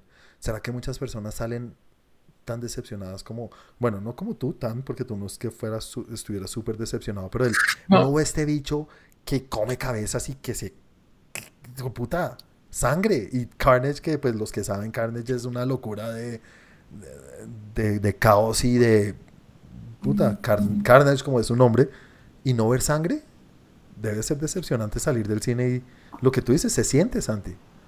Sí, yo lo sentí, a mí me hizo, me hizo falta... en ciertos momentos se sintió más fuerte la primera, por ejemplo. Y eso que la primera tampoco había sangre, tampoco fue fuerte, pero la, no, no en temas de acción, porque acá hay vainas de acción que son chéveres, y sobre todo con los efectos especiales, pero, pero sí como esa violencia es muy diferente la segunda de la primera. Y lo otro que diría yo eh, del personaje de Carnage es el, la creación del personaje, cómo, cómo llegó el personaje, a mí no me gustó. Pero ah, no les voy a decir cómo es. Trailer, sí. No, no está en el tráiler. Yo lo vi en el tráiler. No. Sí, sí, sí. Bueno, no sé. Yo en los trailers que yo vi no he visto, creo que pues ustedes saben que yo llegó un momento en el que dejo ver trailers. El nombre del tráiler.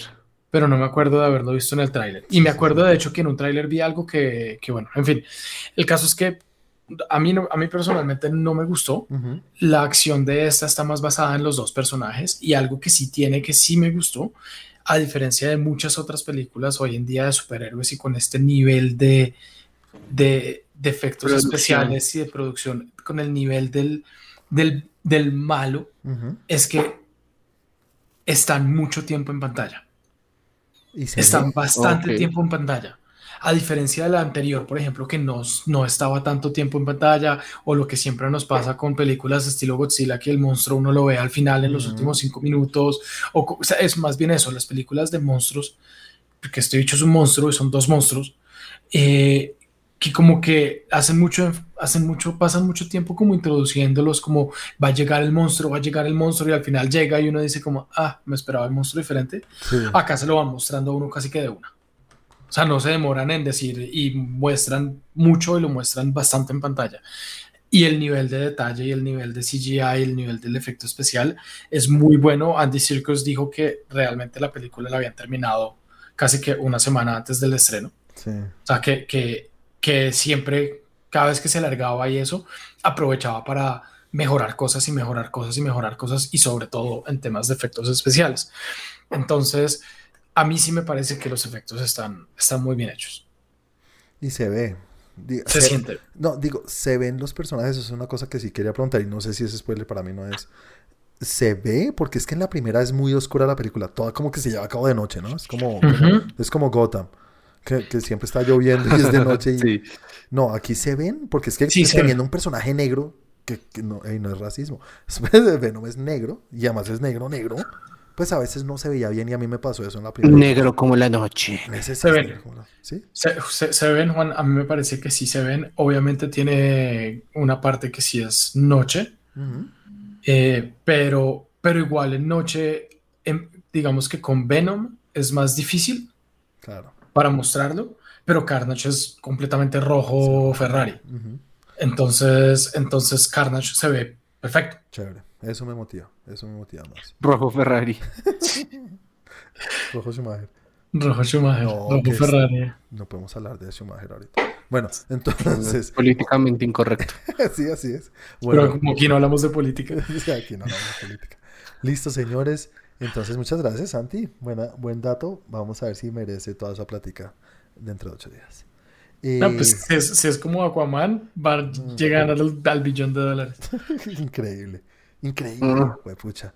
Y eso que Shang-Chi llegó, fue la primera película que llegó a 200 ah, lo, lo, último que iba a decir de, de esta noticia, perdón, qué pena, que sí me gustaba la conversación, pero sí quería llegar como a, esto para cerrar, es que hay que tener en cuenta que em, a diferencia de Shang-Chi, ahora que lo trae esa colación, Shang-Chi fue una película que tuvo, como dicen en Estados Unidos, piernas que tuvo muchas piernas, que tuvo bastante tiempo en cartelera y que no tuvo nada detrás de, de, Shang-Chi para recoger toda esa plata. En este caso, Venom tiene este fin de semana, pero ya se estrena, o ya se estrenó también No Time to, eh, no Time to Die de, James Bond. Jamesito. Eh, se estrena también en estos días. En estos días se estrena también, eh, bueno, Halloween Kills y Doom. Y Doom, sí, este es está duro. Entonces la pelea está dura y no sé qué tantas piernas pueda tener, mm.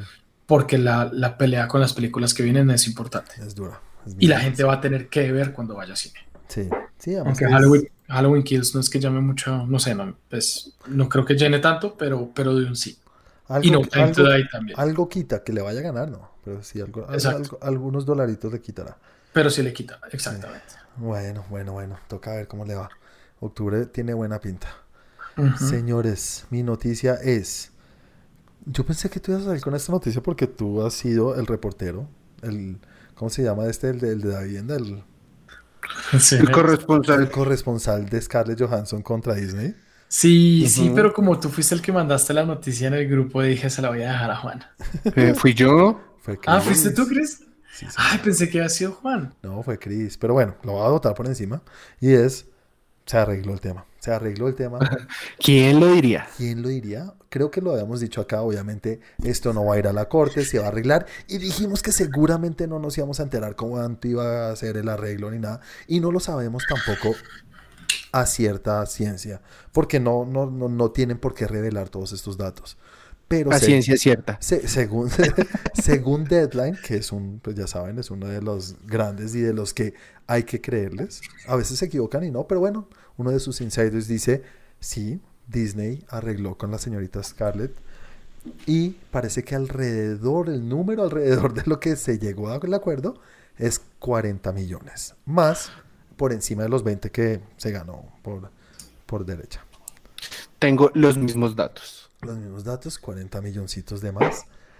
Para Eh, que vaya y le meta esa plática como productora a. eh, ay, ¿Cuál es la película que estaba haciendo? Yo la tengo en el pupurrí.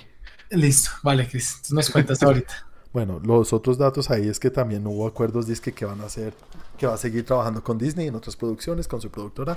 Y bueno, entonces yo creo que eso fue el acuerdo, no fue solamente te vamos a dar estos 40, coge y llévate este billetico, sino aparte de eso vamos a seguir trabajando y vamos a ver qué tanto se puede reflejar esto en Marvel, que creo que es lo que más nos, eh, nos llama la atención a nosotros. No sé, interesante. Vamos a ver si el orejón va a, a pensar dos veces antes de cagarla, porque me parece que es un cagadón gigante de Disney todavía. Y al hacer esto me parece que están aceptando que la cagaron, ¿no? Sí, claro. Sí. Y me parece que pues lo aceptaron tarde. Aunque es Disney y ellos están por encima del bien y el mal. Obviamente cuando se armó el mierdero, que los representantes de la señorita Scarlett hablaron con Disney y que Disney no les paraba ni cinco de bolas, que empezaron pidiendo 100 millones.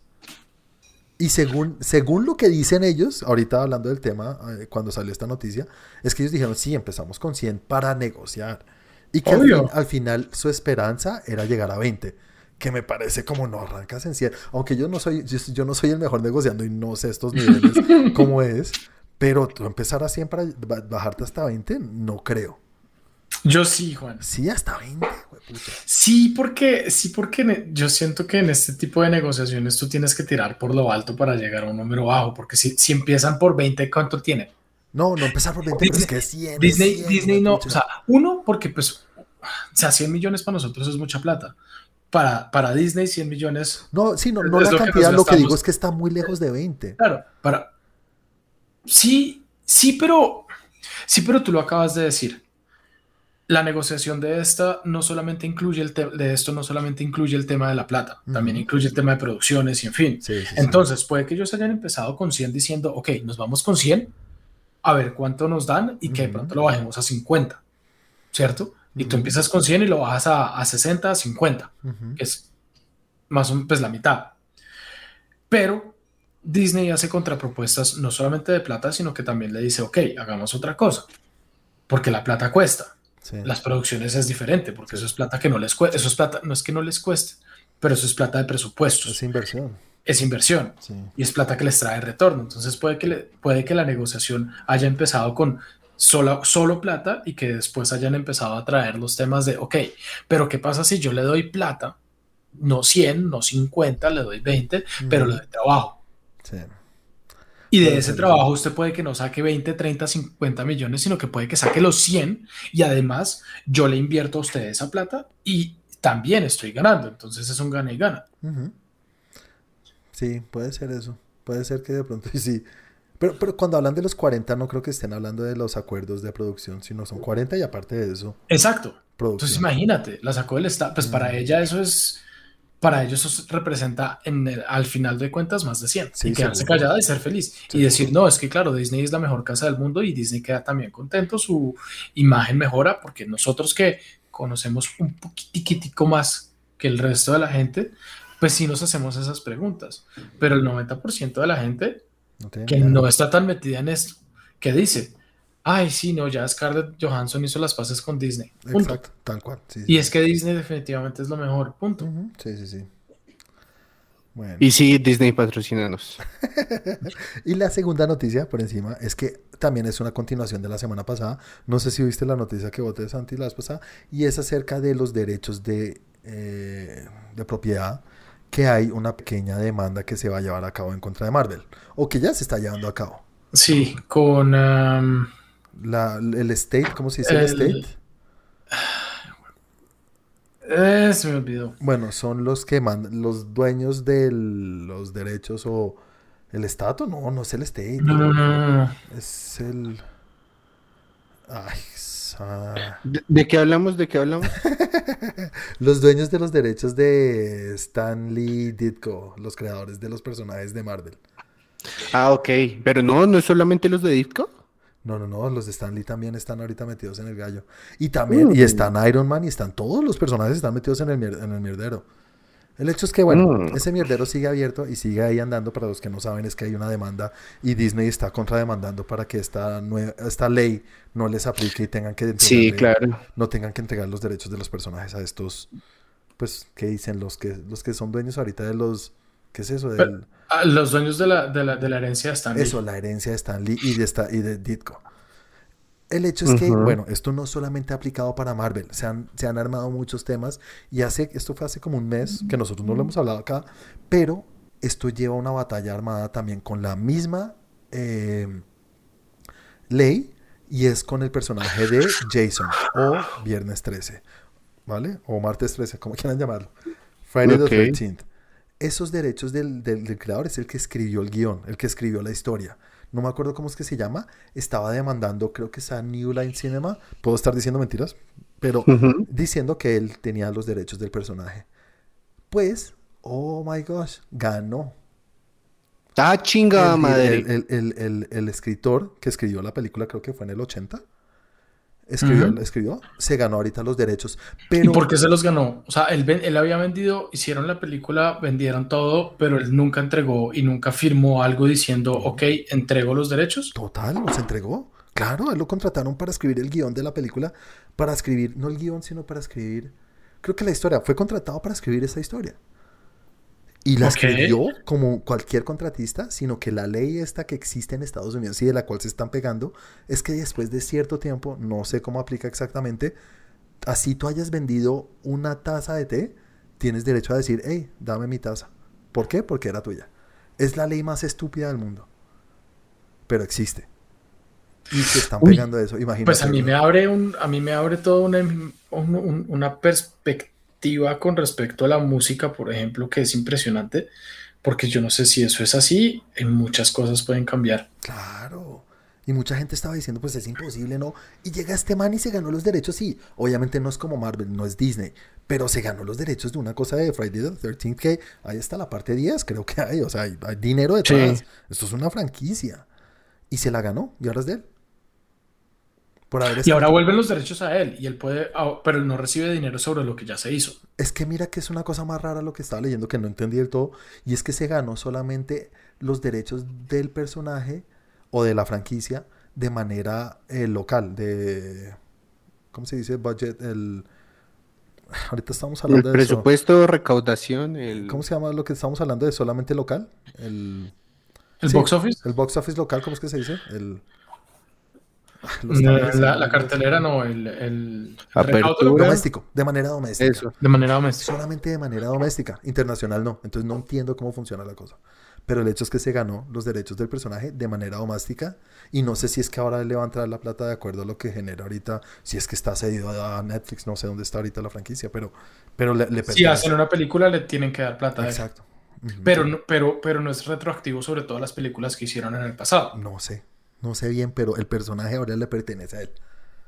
El hecho es que, bueno, esto Friday the 13 no es al mismo nivel, pero creo que los de Marvel están diciendo como, no es tan fácil como todo. Todos nos lo imaginábamos como, pues obviamente, ¿quién le va a ganar a una, a una productora? Y no, sí. Y además es el mismo abogado. Creo que es el mismo abogado el que ganó ahorita. Es el mismo que está manejando lo de Ditko y lo de Stanley. Y con Onea. Es un man que se la tiene clarita, Ok. ¿Y es solo para, solo para el cine o también tiene que ver con todos los derechos? Hmm, ¿Quién sabe? No sé. Tienen derechos de los personajes. Que imagínate, imagínate la música. ¿Tú sabes cómo funciona la industria de la música en este tipo de cosas? Hmm, que me parece el robo más grande del mundo, sobre todo en la música. Que no tienen derecho a nada. La música, la música es como en, el mundo de la música escuchaba un programa hace poquito eh, hablando de, de creo que bueno, ahora escuchaba un, programa hace poquito y lo que decía es que en el mundo de la música, cuando tú haces una obra, a ti más o menos, digamos que la, disquera, la casa disquera funciona como un banco. Como cuando tú vas a comprar una casa o construir una casa más bien. Entonces, ¿qué haces tú? Tú vas al banco y le dices al banco, oiga, préstame plata que yo voy a construir mi casa. El banco te presta la plata y durante X tiempo, por ejemplo, en un leasing, tú construyes la casa, pero durante X tiempo la casa sigue siendo del banco hasta el momento en el que tú terminas de pagarle, le dices al banco, ok, ya le terminé de pagar la casa que yo construí gracias a su préstamo. Sí. Eh, y la casa deja de ser del banco y pasa a ser tuya. En la música es algo por el estilo. Tú tienes un, tú tienes un grupo de música, eh, quieres hacer un disco, vas a una disquera, la disquera te dice, ok, yo le financio yo, le, yo pago, yo le financio lo que cuesta crear ese disco. Y eh, durante X tanto tiempo, toda la plata que se recaude o el X por ciento de la plata que se recaude o, o, X cantidad de plata de lo que entre de la venta de esos discos viene para mí y no para usted. ¿Cierto? Pero, pero la autoría y los dueños de esa música es la disquera, no el artista. Para toda la vida. De ahí en adelante. Hasta que se pague lo que se gastaron en, crear el disco se, paga lo que, o sea, usted, no sé, el disco costó crearlo 10 mil pesos, eh, se recaudó 20 mil pesos en los primeros 5 años, ya le pagó los 10, ya le pagó los 10 y supuestamente usted ya de ahí listo, no, esos otros 10 siguen siendo de la disquera y si usted dice, ah, es que ahora quiero hacer remasterizar el disco y volverlo a sacar, devuélvame mi obra para yo poderla trabajar, eh, no señor, esto es mío. Pues. Eso es de la disquera. Mm. Como las productoras de cine también, ¿no?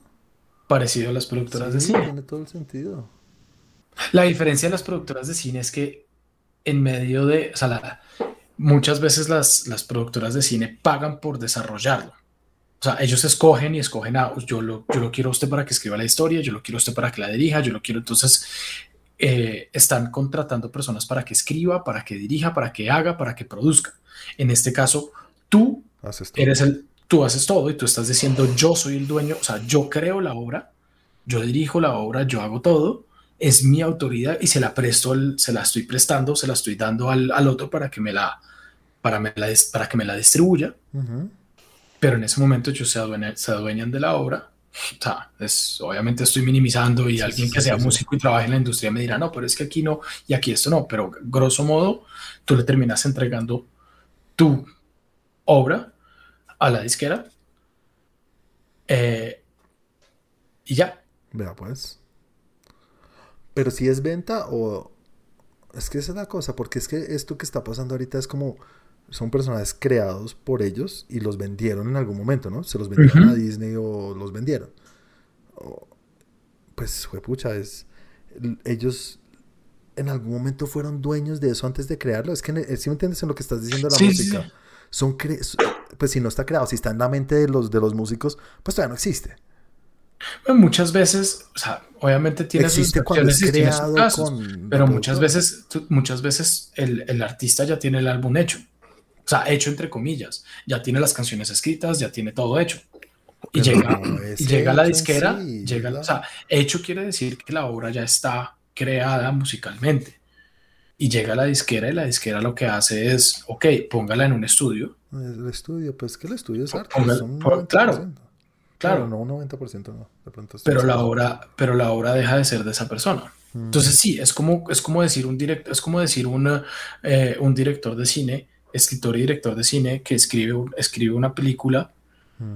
eh, va a una, a una productora y le dice, ok, hagamos la película, la película, la productora dice, ok, yo le pongo tanta plata, yo pongo la plata para hacerla, termina, o sea, terminan de producirla, terminan de hacer todo, y eh, los dueños de la película siguen siendo la productora y no el director. Tal cual. ¿Qué pasa? En cine, a veces sí sigue siendo el director o el escritor. Por ejemplo, Rocky y eh, Sylvester Stallone nunca entregó los derechos de la película. Él sigue siendo el dueño de, esos derechos. y sí que los ha explotado. ¿Y ¿Ah? siguieron, la película que va a sacar? El corte. El corte del director de Rocky 4 de Rocky 4. Dios mío, ya quiero ir a ver eso. Se va a ganar todos los Oscars. Eso acabó con la Guerra Fría. Mucho duro. Pero sí, o sea, el man, por ejemplo, nunca, el man vendió y, pidió, digamos, la plata prestada. La productora ganó su plata, pero él sigue siendo el dueño de los derechos. Pero Hay otros plata él, ¿no? Sí, claro. Pues eso es lo que pasa con Rocky, M. Night Shyamalan, ¿no? Para Rocky no. M. Night Shyamalan es dueño de sus películas pero porque él pone dinero. Sí, pero en este caso Rocky no, Rocky no, eh, pues eh, Silvestre Stallone no tenía plata para poner. Acuérdate, tú no ¿Y entonces, la historia de el perro? Pues si él era actor de porno, tendría algo. No, pues la historia no tenía nada. Él fue a muchos lugares a, decir, hagamos la película y le dijeron que no y que no y que no y, en algunos le dijeron listo, pero entonces vamos a hacer un casting de tal y él dijo, no, yo soy Rocky, punto. Hasta que por fin alguien dijo, ok, yo le hago la película y cuánta plata necesita y yo le doy la película, pero él no vendió la, su obra él siguió siendo, siendo dueño y maestro de su obra. O sea, me estás diciendo que alguien se arriesgó a darle plata solamente por la historia y que, ganó. Supongo que ganó algo de la taquilla o algo, ¿no? No, obviamente, pues es que, ni siquiera de pronto ni siquiera 50 y 50, de pronto se ganó toda la taquilla. O sea, no sé. Yo hasta ya no sé. Pero los derechos de la película son de él. Vea, pues, qué cosa más duro ese Silvestre. Cada día lo respeto más. Sí, yo también. Y además lo ves ahorita y qué hijo de sí. Bueno. Es que todavía de un manotazo me puedes cuajar. Pero a todos. De un pastorejazo.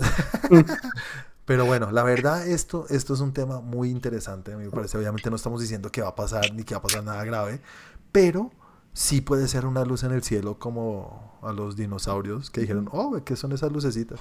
No pasa nada. y después se Exacto, se acerca, se acerca. Exacto. Bueno, Chris, vamos entonces con tu pupurri. Ahí va la estrella. Tin, tin, tin, tin, tin. Bueno, sí, señor, les traigo las últimas noticias. Bueno, como últimas noticias, los, los Buccaneers le ganaron a los Patriotas. Hace dos minutos que acaba de ver. Muchas gracias. Increíble. Pero ustedes dirán, ay, es un partido nomás. Pero en este partido, el señor Tom Brady se convirtió en el coreback con más yardas lanzadas en toda la historia. Pues esa es una historia larga porque sí. Es sí. Y también es el único que le ha ganado a los 32 equipos de la liga. Ah, ahora le ganó a su equipo que era el que faltaba. Sí, exacto. Mucho duro. Exactamente. Entonces ahí empezaron las noticias. Segundo, ¿se acuerdan que les había dicho que Netflix iba a trabajar en una...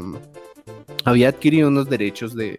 No me acuerdo qué persona que escribía historias y dentro de esas historias estaba Willy Wonka. Ajá, sí, señor. Pues bueno, les confirmo que Olivia Colman, Rowan Atkinson y Sally Hawkins se unen al cast de Wonka. Sí, sí, sí, sí, eso estuve viendo por ahí. Vi la foto de la niña, que debe ser la que dijiste, la primera, ¿cómo? Sally, no. Eh, no, seguramente no es, pero esta es la que va a sacar Warner Bros. La que va a sacar Warner Bros. Chévere, chévere. Yo sí, a mí me gustan mucho esas películas de Willy Wonka. Sí, que va a ser muy raro ver a Rowan Atkinson haciendo algo haciendo otra cosa. Roland Atkinson, ¿cuál es? Mr. Bean. Uy, el maestro, ídolo figura. ¿Por qué haciendo otra cosa si en el espía Hoy, sí, hoy. Cálmate. otra cosa que no fuera Mr. Bean. Mato, es Mr. Bean, pero... todos sus dotes actores. Es Mr. Bean hablando. Sí, es Mr. Bean hablando un poquito más. Sí, esa semana haciendo otra cosa es muy raro. Por ahí un drama uno. Escucharle, escucharle la voz es muy raro en las entrevistas. También es rarísimo, sí. Es muy chistoso.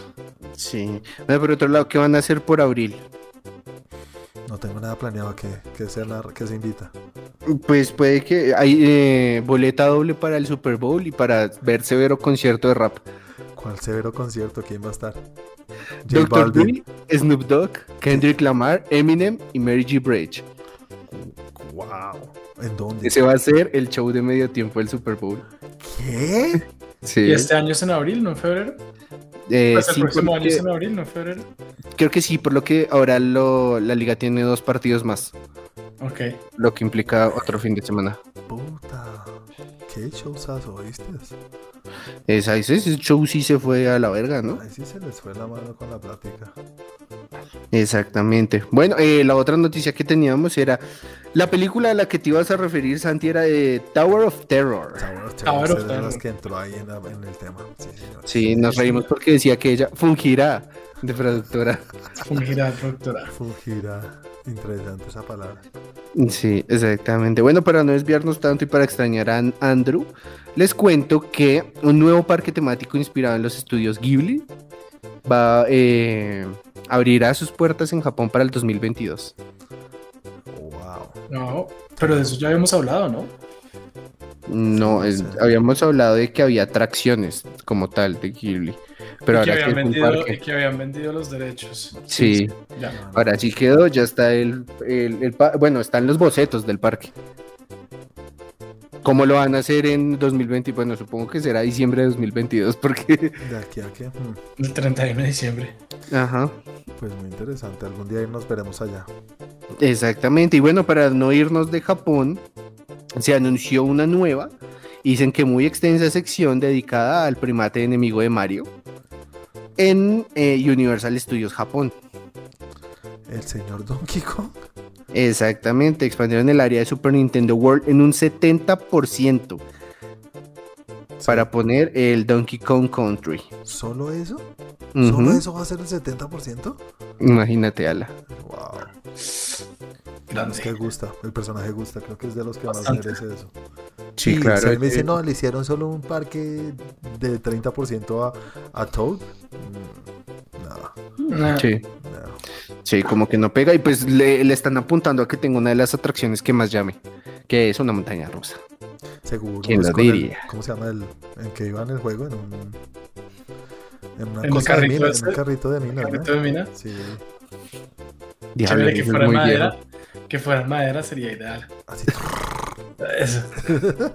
Qué susto, yo odio esos bichos. Es posible. Bueno, se reveló el primer póster del libro de Boba Fett.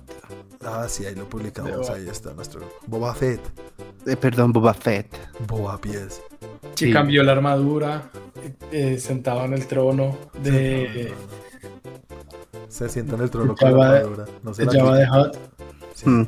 Esta, esta noticia va, va a dar de qué hablar, muchachos. Ver, no sé si la tenía en el, ra- en el radar, pero de acuerdo a Ridley Scott, ya se está trabajando en el guion para una segunda parte de Gladiador. Noticia yo la quería votar ahí, pero se me pasó y muchas gracias por recordarnos. Es una película que sí, para los que no saben, esto no es algo nuevo, incluso como los que ¿Gladiador? No, no, que se iba a hacer una secuela a Gladiador. Esto es un Ujú. guion que ha existido en las, en- no sé en qué, en cuál la productora creo que es. ¿Es Eh, uy, no sé. No, no sé. Bueno, el hecho es que ha existido siempre ahí en, en- el run run. Dicen que hay un guion y que se iba a hacer una secuela. Y esa secuela contaba una historia súper rara. Dice que eh, el mismísimo Máximos llegaba al cielo y los dioses le daban una oportunidad por haber sido tan honrado y tan... No, mejor dicho, se merecía volver a la vida. Que a mí me parecía Ah, súper raro y estupidísimo. Y decía, no, pues es que Gladiador es porque es real, ¿no? no Si me meten ese tema de dioses y eso no pega, chévere, pero no pega con el tema. Ahorita Sí, no.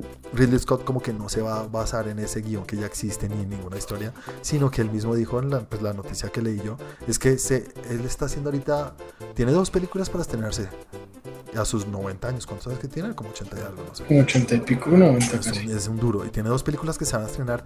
Va a ser una película de Napoleón y Sí. después se, va, se va a hacer esa película secuela de Gladiador. Máximo dos. Exactamente. Después de Napoleón, ese va a ser el siguiente proyecto del señor Ridley Scott. Sí, señores, increíble. Increíble.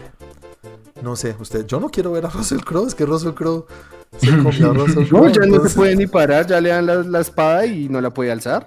Pero pues casos se han visto de los genes que se ponen bien. No, no, pero igual eh, lo que se sabe de la historia es que la nueva película va a seguir las historias de Lucius, que es el hijo de, El hijo de- de Lucila, que era Connie Nielsen, ¿Y cómo se llamaba el y el sobrino de Joaquín. Cómodos, que era. Joaco.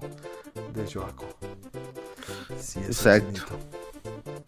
Exactamente. Pero es que Gladiador, exactamente. o sea, uno le dicen Gladiador y es Russell Crowe, no sé. Obvio. Una Sí, claro. sin él es raro.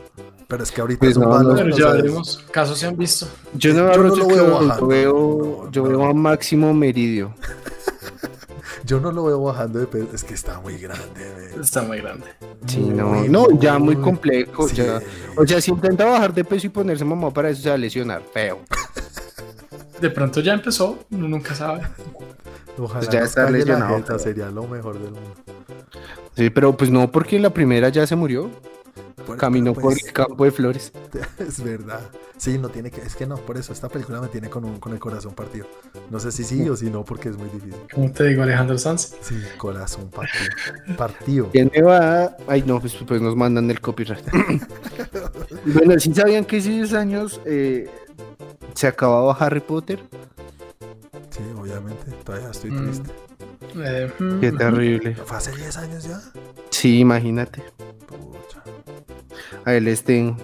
Bueno, después de esa noticia, ¿se acuerdan que hace como dos programas había, les había dado la noticia sobre Lego y Star Wars? ¿Cuál era? Recuérdame un poquito. Bueno, pues que junto con el mes de octubre llegó el especial de Lego Star Wars Historias Aterradoras. Ah, sí. Y vamos eso- a ver a Poe Dameron y a BB-8 aterrorizando. Eh, bueno, van a, a- a contar historias de terror. Sí, ahí está, no la he visto. Pero está para verla ya. Exactamente. Y aquí fue donde les dije, ya tendremos que empezar a hablar de sobreexplotación. ¿Por qué? ¿A quién van a... Ah, ¿tú crees que están explotando mucho ya? Sí. Ah, No, sí, la verdad yo, yo lo, yo lo pensé con What If. que ya hay cosas que yo estoy diciendo como, miren, hay cosas que no se deben hacer y por más que lo fuercen, no va a funcionar. Sí, pero no, Lego y Star Wars, Lego siempre está pegado en todo. Mm, sí, pues bueno, amanecerá y veremos. Sí. El que sí va a amanecer y va a ver su estrella en el Paseo de la Fama es Daniel Craig. Pues ahí verás si no. Tendrá su estrella en el Paseo de la Fama de Hollywood. Pero Daniel Craig... Pero no está- sí. ¿Pero tú crees? Daniel Craig todos pensamos en él, James Bond, pero sí tiene un rep...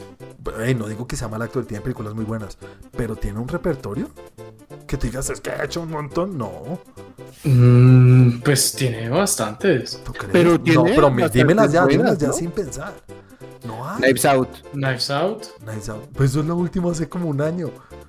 Ay, o sea, no, para, una, Ay, para una estrella. Hace tres. Yo digo para una estrella de la. Es que es, es una est- No es, o sea, es James Bond y esto. Obviamente tiene Sí. muchas más. Tiene la de. Por allá. Es que si me entiendes lo que estoy diciendo es tal cual. Ustedes están buscando porque les toca buscar. Para mí es alguien como. Pues marica, tiene un repertorio el hijo de puta. Y no lo tiene. Es la verdad. Sí, no sé. Pues, Pues, pero o sea, antes tiene- tiene Casino tiene- muchísimas películas, eso sí.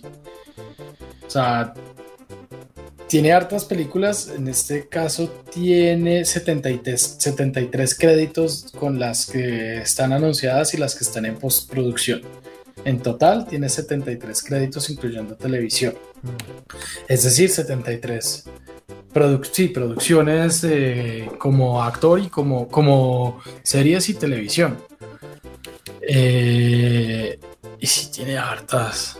Sí, salió en Cowboys y Aliens. Pero yo creo que hay miles de actores Esa- que, no, esa que no buena. están ni pro- no hay ni propuesta medio ni, ni una llamadita para una estrella es de la fama ya- con mil películas. Pero es que ser La James brújula Bond- dorada, pero es que ser James Bond y ten- ganarse ahorita, o pues ganarse no, pero tener en este momento como el, el- el tema de decir que ha sido uno, si no el mejor James Bond de la historia, le da para eso. ¿Es suficiente? Eso es lo que esa era la pregunta. Sí, original, para. Pues es que en, en este momento, sí, para, a mí, pues a mi punto de vista, sí, o sea, sí, sí, si un actor hace James Bond y le va tan bien como este man que, que, que como James Bond está catalogado últimamente, pues por muchos, no voy a decir por todo el mundo, ni, pero, pero, pero sí está muy bien está en la conversación. rankeado y, y, y como James Bond ha hecho un gran trabajo y a la gente le encanta y dicen que es el mejor James Bond que hemos tenido, ser el mejor James Bond sí le da para tener una estrella. Más que eso, yo creo que se volvió icónico, porque ahora él es James Bond. Así como tú le preguntas a generaciones anteriores y recuerdan a mil y uno, ahora se conoce a él, porque fue desde cuándo, desde el 2006. Mm, más o menos. Casino Royale fue en el 2006, sí. Exacto. Entonces yo creo que el hecho de convertirse en el icono de un personaje que sea la referencia y que pues ya digan que es el mejor, ya yo creo que sí se lo da. Yo creo que es más decir que sí ha sido muy buen James Bond, porque Pierce Brosnan para muchos también es James Bond. Claro, pero no es el James Bond. No son las mejores para, para, generalmente el, cuando uno habla de James Bond está Sean Connery, eh, Roger Moore y Daniel Craig. En cambio, para, para mí está Chris Brosnan. Chris Brosnan es para una generación, es verdad. Claro, pero Chris Brosnan, hizo, Chris Brosnan hizo ¿qué? ¿Tres películas de James Bond? Pero para mí es el James Bond del CGI. de, de, la pantalla verde de avalancha. Eso es muy bueno. Y... fue el James Bond que cambió a James Bond, porque el resto, es que eso también es importante. El resto de James Bond fueron el mismo personaje. Eh, el tipo Womanizer. Eh, sí, el de Daniel Craig, que su madre se ensucia las manos. Exactamente, y eso no lo hacían los otros. Entonces, sí, fue un James, sí ha sido un James Bond que ha revolucionado el rol, que ha cambiado el rol completamente de la, de la clase inglesa que se ensucia, la, o sea, la clase inglesa que no se ensucia a ser solamente el bonito y que de vez en cuando pelea, a el que le da en la chucha a todos, que no es bonito y, que cambió el personaje como tal. Es verdad. Por ahí estaba escuchando que, que le habían ofrecido el papel a Kyle. A Henry. Henry siempre estaba en la conversación. Sí, cuando estaba, Sería un James Bond hermoso. Cuando estaba Daniel Craig, él estaba ahí detrás. Era el sí. No sé, si por, no sé si por edad se lo terminen dando. Sí, ya. Porque ya cada vez es, o sea, como que esos personajes son más, más jóvenes. y, y, pues, pues ya no, no sé, no sé si por edad se lo den, pero sí está. Pero sí es de los que muchos quisieran verlo a él. Sí. Sí, sí, sí. Henry.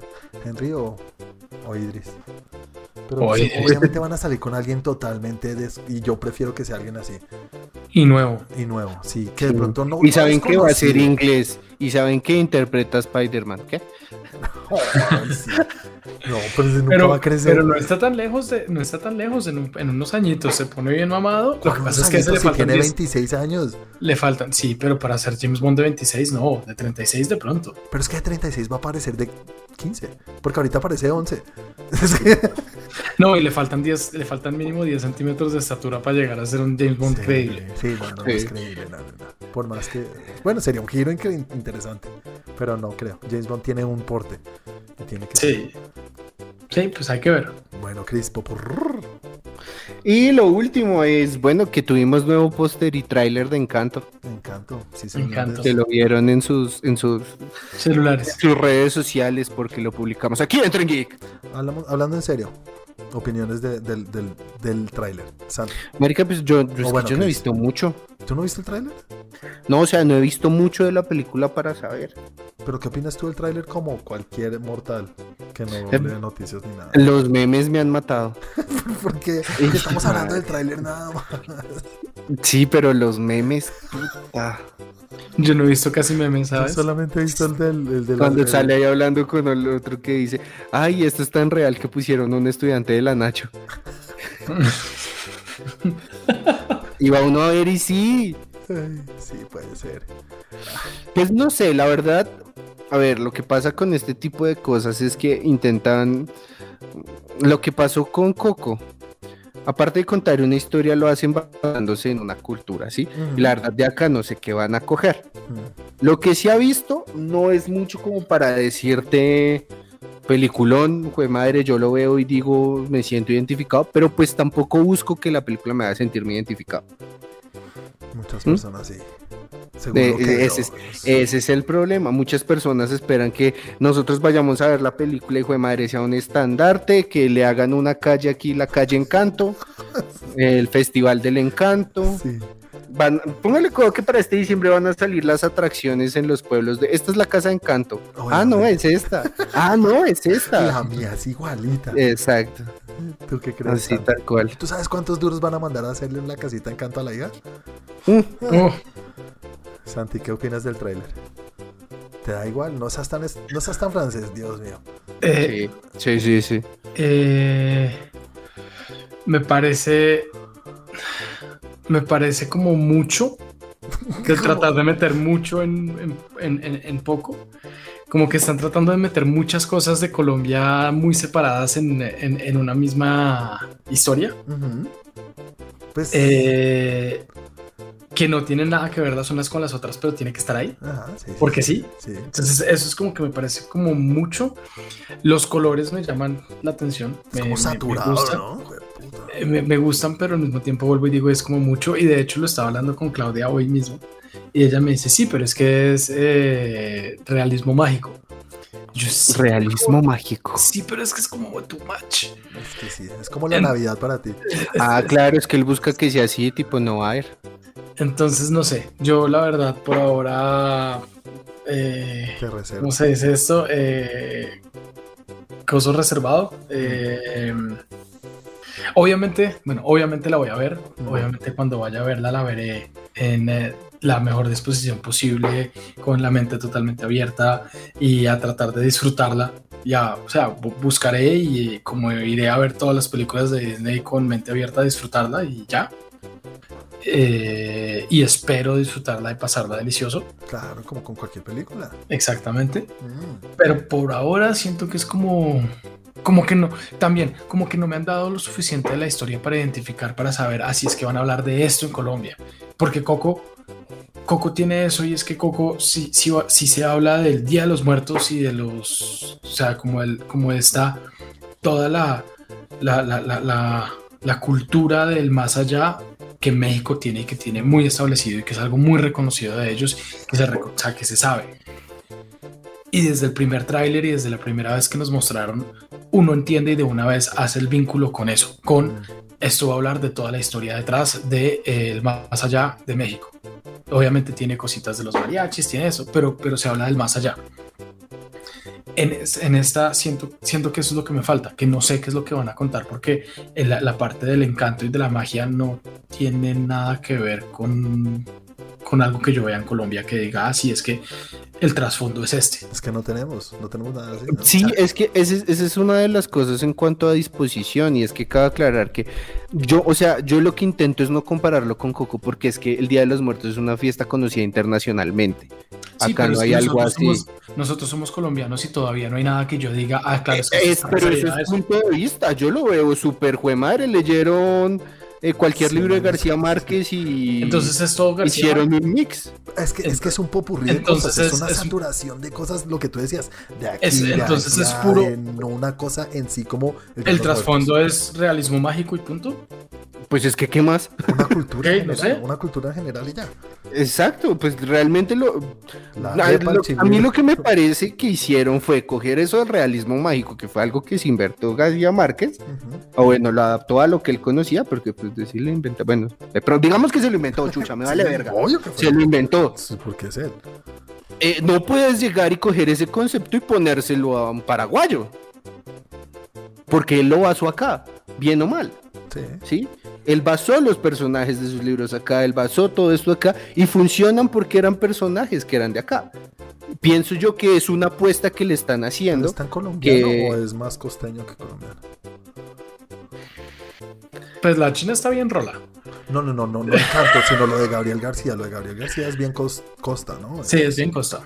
Sí, claro, pero pues, a ver, lo que pasa es que también estamos buscando a ver, lo que volvemos a lo mismo en el punto de comparación es que como tal acá no hay algo que nos represente nacionalmente. Nacional, exacto. Exactamente. Entonces nos toca conseguir como lo más superlativo de los sitios que hay para poder encontrar algo que represente lo que sería el común de Colombia. lo que no pasa al otro lado, que sí es una fiesta nacional. Sí, tal cual. Entonces, es, para mí es una jugada muy arriesgada, pero también siento que está en las mejores manos. Sí, tal cual, es eso. Es eso. Y lo que dice Santi, todos estamos esperando y lo vamos a ver. Pronóstico y reservado. esperando lo mejor que salga. Y no, pero no es como, es que, ¿sabes qué es lo que a mí me jode mucho? Y no es por ser aguafiestas ni nada, pero es es ver los memes y ver los, las redes sociales y todo el mundo está hablando como, ya, es la mejor película que existe. Es de Colombia, es lo mejor. Veanla, es que vea, salió un chigüiro. Ustedes, yo he visto un chigüiro acá en la calle. C cállate, nunca has visto un chigüiro en tu vida. No pero, pero sí, la gente, pero sí me entiendes, entonces ya están viéndolo como, como si fuera un producto colombiano. Y no es, no, eso no, o sea, no es un logro colombiano, es un logro de Disney que sí nos eligió para hacer como background de una historia. Y no por eso ya significa que sea la mejor película. Ojalá sea buena, obviamente. También hicieron Cusco. ¿Qué? También hicieron Cusco. ¿En dónde? El, el- Cusco, la peli. la película. ¿Cuál es Cusco? Ma, El que se convierte en Ay, el llama. emperador. Las locuras del las emperador. locuras del emperador. Ah, pero esa es vieja. Yo no la vi. ¿Pero lo hicieron? Sí, sí, sí, obvio. No, no, no. No, yo lo que digo, sí, por eso. Pero es que no sé si pasa en todos los países que hagan ratatouille. ¿Tú crees que los franceses están como, "¡Hue puta! ¡Vamos! Somos dueños del mundo. No, pero a ver, es que tampoco toca quitarnos algo y es que la- las únicas cosas para que lo que nos cogen son narcos, weón. Sí, La primera de cosa que se sale de ahí, yo digo, pues marico, ojalá pegue durísimo Sí, a ver sí, si sí, nos sí. ponen otra cosa. ¿Qué chima dijeron? Oiga, acá es lo de encanto. Sí, marica, que no me digan, oiga, acá fue donde estalló Pablo Escobar tal vaina. De el acuerdo tour de Pablo. Escobar en Medellín, el tour de... Marica, acuerdo. qué que lleguen al aeropuerto, el tour encanto, váyase por todo el eje cafetero. Sí. Lo prefiero 58 mil veces. Vaya que todo cosa el que- narcotour que hay. Váyase que lo encanten y le peguen una robada bien puta. ¿Sí ves? Entonces yo creo que eso también ayuda. O sea, son Sí, sí, vainas sí. que uno dice, marica, es una película, pero eso puede cambiar muchísimo en un imaginario. Sí, no, es que en serio, tiene todo para, para cambiar en serio cómo se puede ver un país. Porque en sí, no, mm, ey, todo el mundo habla que como si Colombia, sí, somos el país más alegre del mundo. No sean mentirosos. En serio, ne- necesitamos ayuda y esto nos puede ayudar mucho y ojalá sea así. Sí, y Sí. ese es el problema, que esta película le van a dar con todo en el desprestigio, porque si van a salir, ay, sí, mandan a la película y gente aguantando hambre. Mandan la película y no sé, porque así somos. Sí, obvio, todo es malo. Todo lo que no tenga que ver con el, Sí, la Ya mismo. está mal. sí. Pero bueno, la película parece que se lleva a cabo solo en la casa, ¿no? En, en la casa. No Pues- pasa nada. No, ella tiene que salir de la casa y en el tráiler se ve que sale de la casa a buscar la vaina de la de la mm, de la magia. Sí, pero mira que yo no entendí, porque no mostraron nada más. Todo era en Sí, la mostraron que estaba colgada de una roca, que estaba por ahí afuera en una cueva. Antes yo que vi estaba- otro. no, Sí, yo vi el de Coco. tuviste, No. tuviste, tuviste fueron los tres, los chigüiritos caminando. Esos son Cantando. los cortes, los corticos esos, sí, sí, sí. Los corticos, todos esos están en nuestra página para los que nos quieran seguir. No, el, el- en un momento ella tiene que buscar el, eh, pues lo que dice el tráiler es que ella tiene que buscar la magia que se está perdiendo en la casa o que se perdió, o no sé cómo es la vaina, y sale con el tucán en, eh, en, eh, Ay, en una sí, cueva, por ejemplo. cueva. Está en una cueva, en otro momento creo que es la mamá de la hermana, la que es como súper fuerte, que la termina cogiendo como de una montaña. Pero eh, eso es ahí en la entrada de la casa. ¿Seguro? No sé. Yo no sé. Yo, No, pues yo tampoco, como que pero pues yo tampoco, pero pues, para mí ya es por fuera. Es que como la Me casa estás es... diciendo que hay un multiverso en Encanto. No, es es que la, casa es como un personaje. Sí, la se casa es mueve como y un todo, personaje. entonces no sé si todo se lleva a cabo ahí alrededor de la casa. Bueno, interesante. Y en cuanto a la historia, chévere, ¿no? Como que todo el mundo es especial y la que no es especial y no tiene poderes termina siendo especial por no ser igual a las otras, entonces chévere. Eh, no, vamos a ver qué pasa. ¿Cu- ¿Cuándo se estrena? Ahorita en noviembre, ya casi. Sí, ya casi. Y no es de Qué Pixar, emoción. es de Disney Animation, que también tiene cosas chéveres. Entonces, nada, señores, acabamos el popurrí, Chris. Sí. sí, Muchas señor. gracias por acompañarnos esta semana a los que nos están escuchando. Aquí llegamos al final de este capítulo. Muchas, eh, no se les olvide recomendarnos a sus amigos conocidos y también darle, prender la campanita, estar pendiente de todo lo que sacamos porque tenemos mucho contenido, no solamente acá, sino en las otras redes sociales. ¿Cuáles son, señor Santi? ¿Y cuál es su red social? Las otras redes son en Twitter Trend Geek Lab, en Instagram Trend Geek, en los blogs del tiempo blogs.eltiempo.com slash Trend Geek, en YouTube youtube.com slash Trend Geek también, busquen, acuérdense, el loguito morado.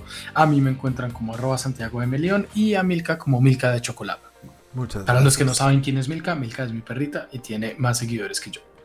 Milka es mi perrita. Sí, Mi perrita. Pero no la misma perrita de los que hablan como millonarios. No, no, no, no. Esta es una perrita, Eh. una labradora. Eh, Sí, porque aclarar. les digo que a Santi no lo sigan, sigan a Milka. ¿Para qué a Santi nunca publica nada? Y a ti, señor Chris, ¿cómo te pueden seguir? Tus A perritos. mí, mis perros, síganme como Foriwan con W por Instagram, Twitter y TikTok. No sigan a, a, a Santi. Síganme como arroba solomillos. No ¿Solo mentira, eso no es verdad. Ah, sí, como tu tatuaje. Sí, así en toda la espalda.